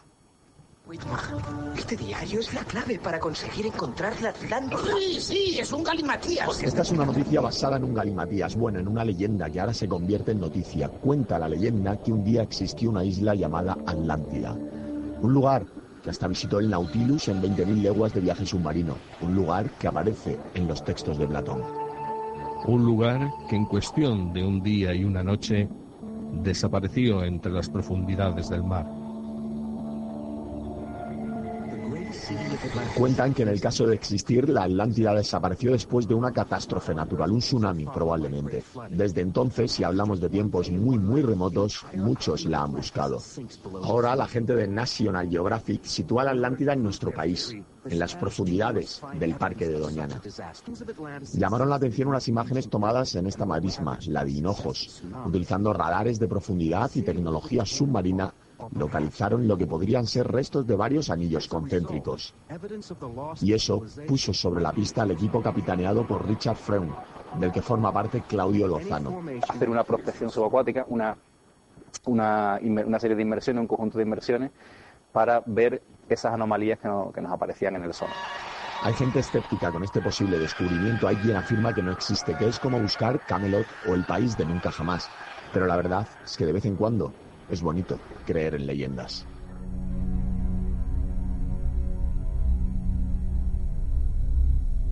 Bien, pues mm, hago una, una, breve pincelada a la zona de la que está hablando. Si observamos un mapa geológico y retrocedemos en el tiempo, veremos cómo ese delta, lo que hoy en día es el actual estuario del Guadalquivir, lo que se llama eh, el Parque Doñana, formaba en su época una laguna interior con una serie de, de elementos que pueden inducir que había un islote una isla interior. Y que es verdad, todo esto que ha contado el señor Freund, se ha invertido un dinero, ahora mm, James Cameron, el famoso director de cine, ha invertido una suma extraordinaria en un barco de exploración. Y no es ahora cuando se están encontrando esas piezas que ellos están ahora localizando piezas de restos de, anclas de barcos, pues se suponía que los buques de gran tonelaje en la antigüedad, en esa época era imposible que llegasen buques de gran tonelaje hasta Cádiz hasta Huelva a buscar el, cobre, a buscar minerales, pues, pues están apareciendo anclas de un enorme peso. No las anclas que hoy en día tenemos en concepto de cepo, que es la que inventó Roma, sino anclas redondas con unas bien tallada en, forma de circunferencia con un agujero central para trabar el, agua, el, cabo y, y lanzarla. Ellos generalmente los buques aquellos frenaban dejando caer las piedras, perdiendo el ancla. Muchas veces frenaban, ya no recuperaban el ancla porque la, lanzaban y con ello el buque quedaba, quedaba varado. ¿Esto qué quiere decir? Pues que evidentemente estamos viendo que hay una recta, una, una serie de, elementos, voy a decir quizá un disparate, y a lo mejor a vosotros os puede parecer un poco disparate, pero se basa en este dibujo que he traído sobre la mesa. Eh, ya lo subiremos, si os parece bien, en su momento a la página nuestra de Facebook. Pero ahí tenemos un elemento que es el emblema básico de Cancho Roano, que es una de las ciudades que ha investigado eh, Freud este, este, este arqueólogo, hay que decir que es un señor arqueólogo, que no estamos hablando de alguien aficionado, y este ahí vemos tres círculos concéntricos, que son los tres anillos, los tres muros de la Atlántida, y la puerta central, que sería las hendiduras que tiene, que sería el acceso. Eh, también se nos ha podido facilitar en el documental este, vemos la reconstrucción de un solar. Desgraciadamente en Andalucía se está haciendo, creo, y perdonar la expresión esta noche, una cierta, digamos, displicencia. Se está obviando, se está dejando perder los restos de Tarteso. Con lo cual vamos a perder muchas pistas. Y una supuesta reconstrucción que aparecía en este documental eh, que ha hecho James Cameron nos muestran tres anillos eh, concéntricos con fosos con viviendas circulares eh, conformando y cuadradas en la zona eh, donde está el descubierto actualmente que va a desaparecer bajo edificios en Jaén. Y hacemos una reconstrucción de Jaén y vemos una copia de porque eh, la teoría de Freon es interesante porque nos está sugiriendo que tras una serie de, maremotos enormes que destruyeron la costa la costa andaluza la costa la costa de Cádiz la bahía de Cádiz perfectamente parece ser que aquella gente dejan de ser marinos Aquella gente se refugia después de una catástrofe en el interior. Y es curioso encontrar muchos petróglifos, muchas piedras, muchas zonas donde hay cuevas, donde hay, eh, digamos, zonas rupestres. Hay barcos dibujados. Y hombre y, carro, hombre y carro eh, revoloteando entre, entre esas aguas. Bueno, final del reportaje se ha dicho que es bonito de vez en cuando creer en leyendas. Ah, eso es verdad. me parece muy bien. Arriba te salva. Vamos a ver. Eh, tú antes has puesto el ejemplo de, la Troya homérica. Es cierto que cuando su, su descubridor, Schliemann, eh, anunció que se iba a buscarlo, hasta su propia mujer lo abandonó. La mujer le dijo, ¿a dónde vas? voy a buscar Troya. Y dice, bueno, pues vete tú solo, ¿no? Pues estás loco, eso significa que estás loco porque todo el mundo, el mundo académico sobre todo, tenía a Troya por, por un puro invento de, un poeta legendario llamado Homero. Pero él se empeñó y con el único instrumento de la Ilíada y la Odisea en la mano, y después de gastarse una fortuna, ¿eh? Pues al, final encontró. Pero claro, si uno lee la Ilíada y la Odisea, evidentemente no se puede creer el 90% de lo que de lo que se, cuenta ahí, porque son eh, episodios en los que los dioses intervienen continuamente está mezclada ahí, está mezclado el mito con bueno, con algo que, que podía tener cierta realidad histórica. Y bueno, pues Slimán demostró que hubo una Troya, se excavó, uno hubo varias Troyas. ¿eh? Y precisamente la de Homero no era de las más antiguas. ¿eh? No era de las más antiguas.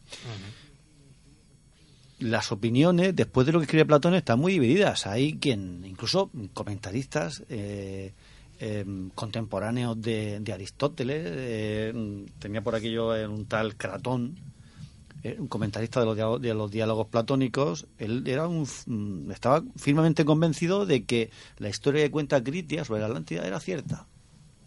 Era cierta. Luego las opiniones se dividen, unos decían que sí, otros decían que no. Y, bueno, en la Edad Media más o menos la, leyenda de la Atlántida se diluye, apenas interesó. ¿Y cuándo aparece realmente con fuerza?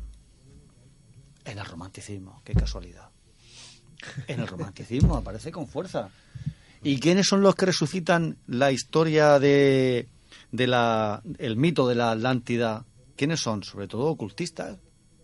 Gente ligada al ocultismo, Madame Blavatsky y tal, porque Francis Bacon escribe la nueva Atlántida, pero bueno, eh, Francis Bacon era consciente de que la Atlántida era un mito y él lo aprovecha para describir lo que era su sociedad ideal, su estado ideal, un estado en que los hombres encuentran la armonía y la felicidad gracias a la ciencia. Entonces él aprovecha ese mito para presentar su modelo de estado y de sociedad eh, feliz.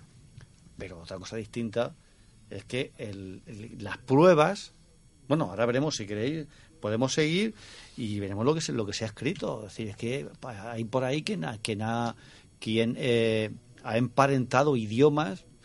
Por ejemplo, eh, hay quien dice que el, el, el idioma de los incas en, un, en una tercera parte griego puro. Eso está escrito.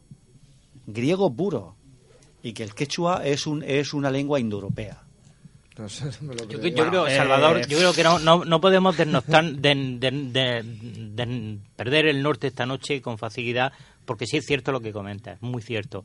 Ha habido una etapa romántica desde el siglo XIX de la progresión, de la, sobre todo del bombazo de la arqueología en Egipto, aquella fiebre del oro, del oro egipcio que le dieron a las grandes potencias europeas eh, aquello despertó una fiebre increíble, sobre todo por el tema este que, que, también resurge, es el auge de, de, la, de, la, de la brujería, de echar las cartas, de la bola de cristal, de todo ese tema ha hecho perder cabezas por el camino. Sí, ha, ha creado hasta lo que hoy en día llamamos piramidiotas.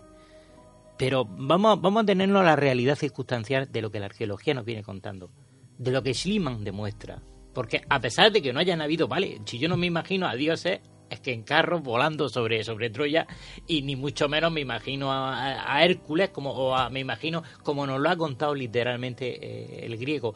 Pero el griego nos ha traído una algo del pasado información del pasado. Tú comentabas antes 9000 años antes de Solón. Un disparate. Hace 20 años era un o 30 años hablar de esto ante unos micrófonos de radio era un disparate. Hoy en día cuando hablas con los arqueólogos dice, caramba, es que lo XTP se, se, adelanta hasta, hasta 15.000 años de antigüedad. Eh, la cultura Homon en Japón retrocede hasta 15.000 años de antigüedad. Estamos hablando de disparates. Hasta, hasta hace cuatro días asumíamos que mm, tanto los egipcios como eran nuestras culturas madres, los mesopotamios, los sumerios, estábamos hablando de, unos 5.000 años de antigüedad. Y en este caso estamos hablando de culturas que estaban ya fabricando piezas de alfarería en Japón hace 10.000 años, 8 o 9.000 años tenían casas de doble, de doble piso, muy bien construidas. De hecho, en Japón hay casas de estas reconstruidas. Una figura de artesanía fina increíble, de una talla que incluso alguno ha confundido con alguien, como el caso de, de la, de, del Tassili. Esa figura han querido ver extraterrestres con casco, pero son de una talla magnífica. Estamos hablando de cultura en la, más allá de la que nosotros nos enseñaron en la escuela. Mientras que no han contado la escuela que vivíamos en cavernas cazando mamuts, esta gente tenía una civilización estable y bien fundada. Grecia lo recogió. Creo que de algún modo Grecia fue el backup, la copia de seguridad de la antigua historia que no estuvo escrita. estaba Grecia en pañales cuando los, cuando los, fenicios navegaban a Tarteso, que lo menciona Tarteshi, eh, lo menciona eh, la Biblia, eh, que en tiempos de, de, de, Salomón iban hasta allí a, a postrar tres meses de viaje comercial a la ruta aquella por materiales preciosos. Eso lo sabemos pero, pero Grecia estaba en pañales. Realmente cuando Grecia domina la escritura, Grecia también tiene una, una trayectoria, y dejadme que lo recuerde esta noche, alucinante. Es una, es una cultura que emerge casi de la nada, tiene un boom de explosión, contagia a Egipto, los Ptolomeos construye buques de, 100, de 120 metros de largo. Una galera enorme, que era el Titanic de la antigüedad que todos recordamos por, por, por el hundimiento con la máquina anticitera. Estamos hablando de, una cultura maravillosa que de repente, conforme surge, ¡pum! pum un chispazo. Llega a Roma y es un chispazo en el tiempo, pero un, chispazo de genialidad. Y eso es lo que buscamos esta noche. Ese chispazo de genialidad puso a salvo esa copia de seguridad de la antigüedad y nos ha contado historias que no son tan leyendas.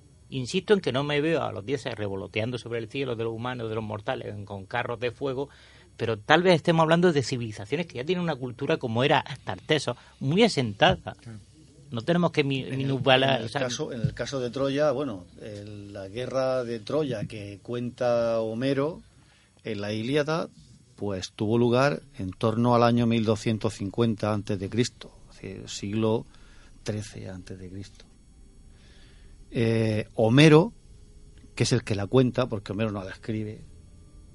Eh, Homero era un, era un poeta oral, Homero no, llega, no, no, no, la llega a poner por escrito, sino que recoge una tradición oral muy antigua, es cierto, y él es un aedo que va mm, recitando poesías referentes a la guerra de Troya en, la, en los palacios de los reyes, en, la, en, las casas de los nobles, etcétera, y además pues le pagan por ello.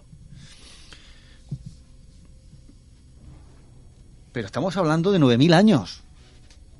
9.000 años. Ya, claro. Y Platón, en el Critias, da una descripción de la Atlántida que parece que la tenía a la vista. Y si es verdad que la... Y si es, verdad. Que parece que la tenía a la vista. ¿Cómo puede ser eso? O sea, una tradición oral que llega hasta un poeta en del, aproximadamente del siglo VIII antes de Cristo que la recoge, tiene una memoria enorme, bueno, se llenaba de una serie de recursos eh, que no es, es, cuestión ahora de, de, de explicar, pero de 9.000 años, hace 9.000 años, ¿Por qué no, Salva? Hace 9.000 años. ¿Quién ha retenido eso? Es decir, ¿cómo ha llegado esa descripción Pues tan minuciosa como muchísimos hasta con el número de hoplitas, Pues como- número de jinetes, número de elefantes? Es decir, lo de los anillos concéntricos, como todo un sistema, todo un sistema de canales, todo un sistema de, de defensa para... No, no, yo, vamos. Termi- termino, os dejo ya habrá vosotros. Eh, hay una, un dibujo que he hecho aquí la, donde- con una carta náutica del estrecho de Gibraltar. Tú retiras el agua a, a como estaban hace 9.000 años, que lo ha hecho una universidad gallega, y te encuentras con que Platón tenía razón. Era dificilísimo de llegar hasta allí. Claro. Esa información está guardada y coincide con unas descripciones gráficas. El, el- cua- y se refiere, me gusta uno de los, uno de, no recuerdo ahora mismo, perdonadme si en el, en el Critia o el Timeo, cuando dice, no, no, no fue que Apolo se volviera loco y perdiera el carro del el control del carro y se estrellara y pegara fuego. No, no, aquello fue el sol que pasó. Cuenta incluso una catástrofe. Está hablando de catástrofes remotas en la antigüedad. Están descritas con un grafismo, con la lógica griega. Es decir, vamos a dejar que, que- que la lluvia no es que Zeus orine en una cliva, como decía Sócrates, ¿eh? ¿no? Decía, es, es el agua que cae de las nubes. Están buscando la razón y la lógica, pero se agarran a, a- a una, a una serie de datos históricos que asustan. Claro, asustan ¿por qué no? porque catástrofe ha habido siempre. Ya, ya, ya, ya, que, pues, claro. bueno, eh, una catástrofe que no era, era bastante más cercana, aunque lejana en el tiempo también, pero bastante más cercana, que fue la desaparición de la civilización minoica, de la que antes hemos hablado. Yo creo que la Atlántida, como otras muchas cosas, eh, mm, es un mito, pero, pero lo que tiene el mito es que, mm, es que tiene la capacidad de forjar el pasado.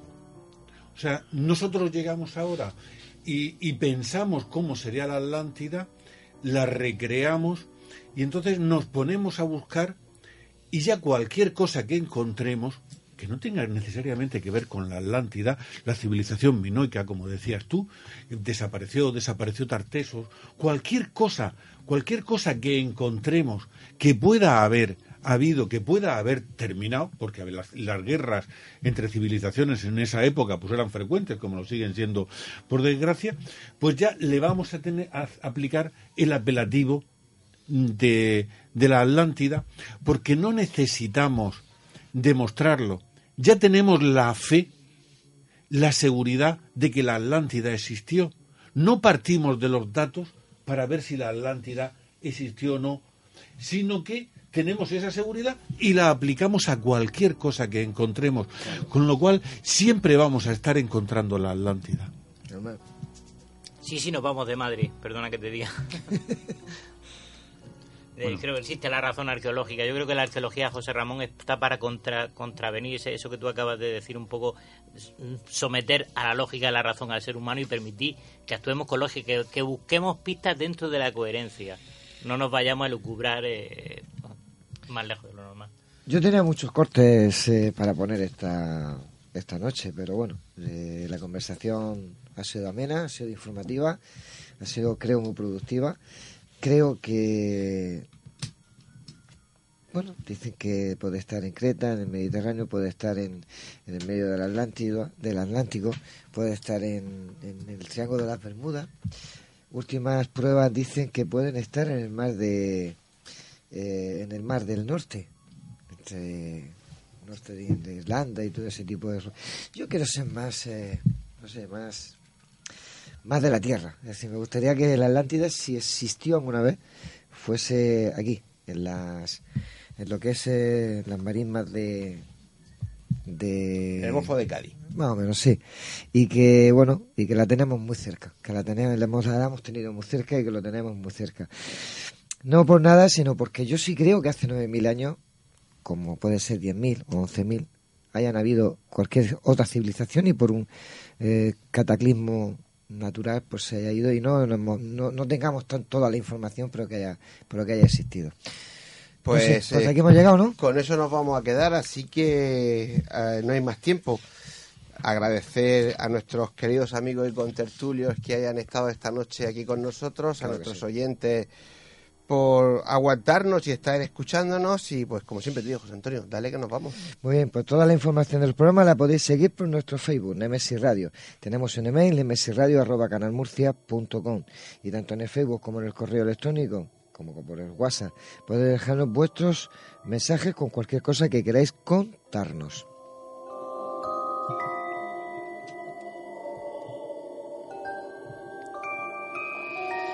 Eh, un dato que nunca decimos, pero que es muy fácil en iVox. Tenemos todos los eh, los podcasts que hemos hecho durante toda- todas las- todos los años que estamos haciéndolo.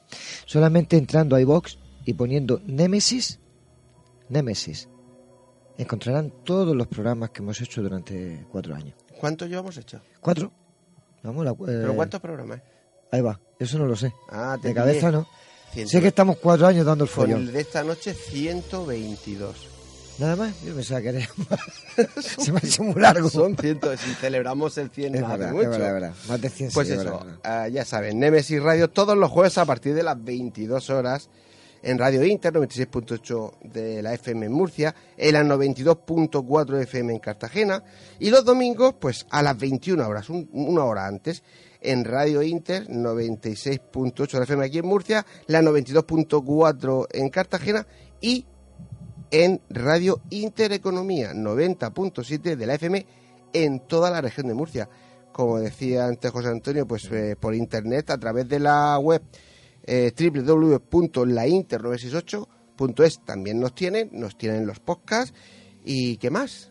Pues nada, que como las costumbres no hay que perderlas. No olvidéis que nuestras voces viajen ya por el universo.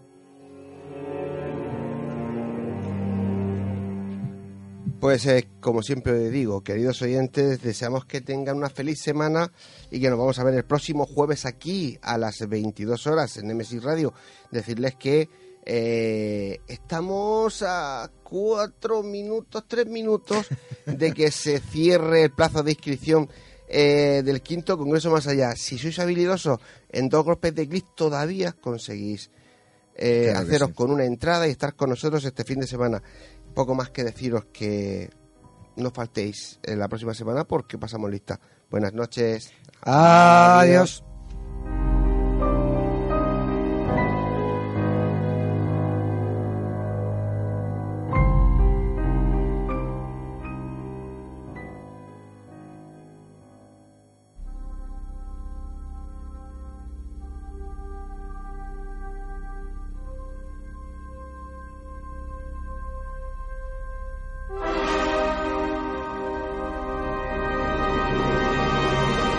¿Estamos solos en el universo? ¿Quiénes son los verdaderos artífices de las pirámides? ¿Hay vida extraterrestre? De ser así, ¿es posible que ya estén entre nosotros? Psicofonías, Ouija, ¿nos hablan los muertos? Némesis Radio, viajando a lo desconocido, sobrepasando el horizonte de la conciencia. Némesis Radio, programa dirigido y presentado por Antonio Pérez y José Antonio Martínez. Todos los jueves a las 10 de la noche y los domingos a las 9 en Radio Inter y Radio Intereconomía, región de Murcia. Némesis Radio.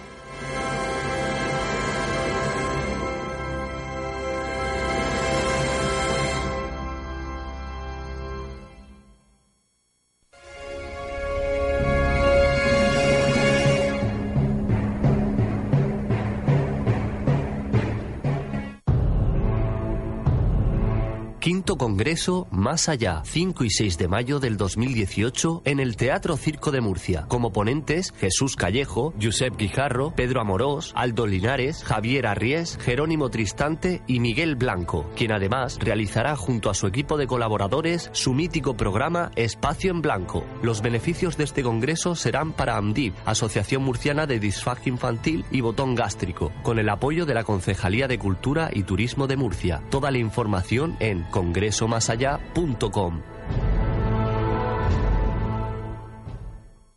Llega Plastic Murcia, la academia oficial de DJs que hará de ti un DJ profesional. Plastic Murcia, la única academia de DJs con el certificado de reconocimiento técnico oficial de Pioneer DJ. Dale al play de lo que más te gusta. Más info en plasticmurcia.com. No hagas de DJ y sé un DJ.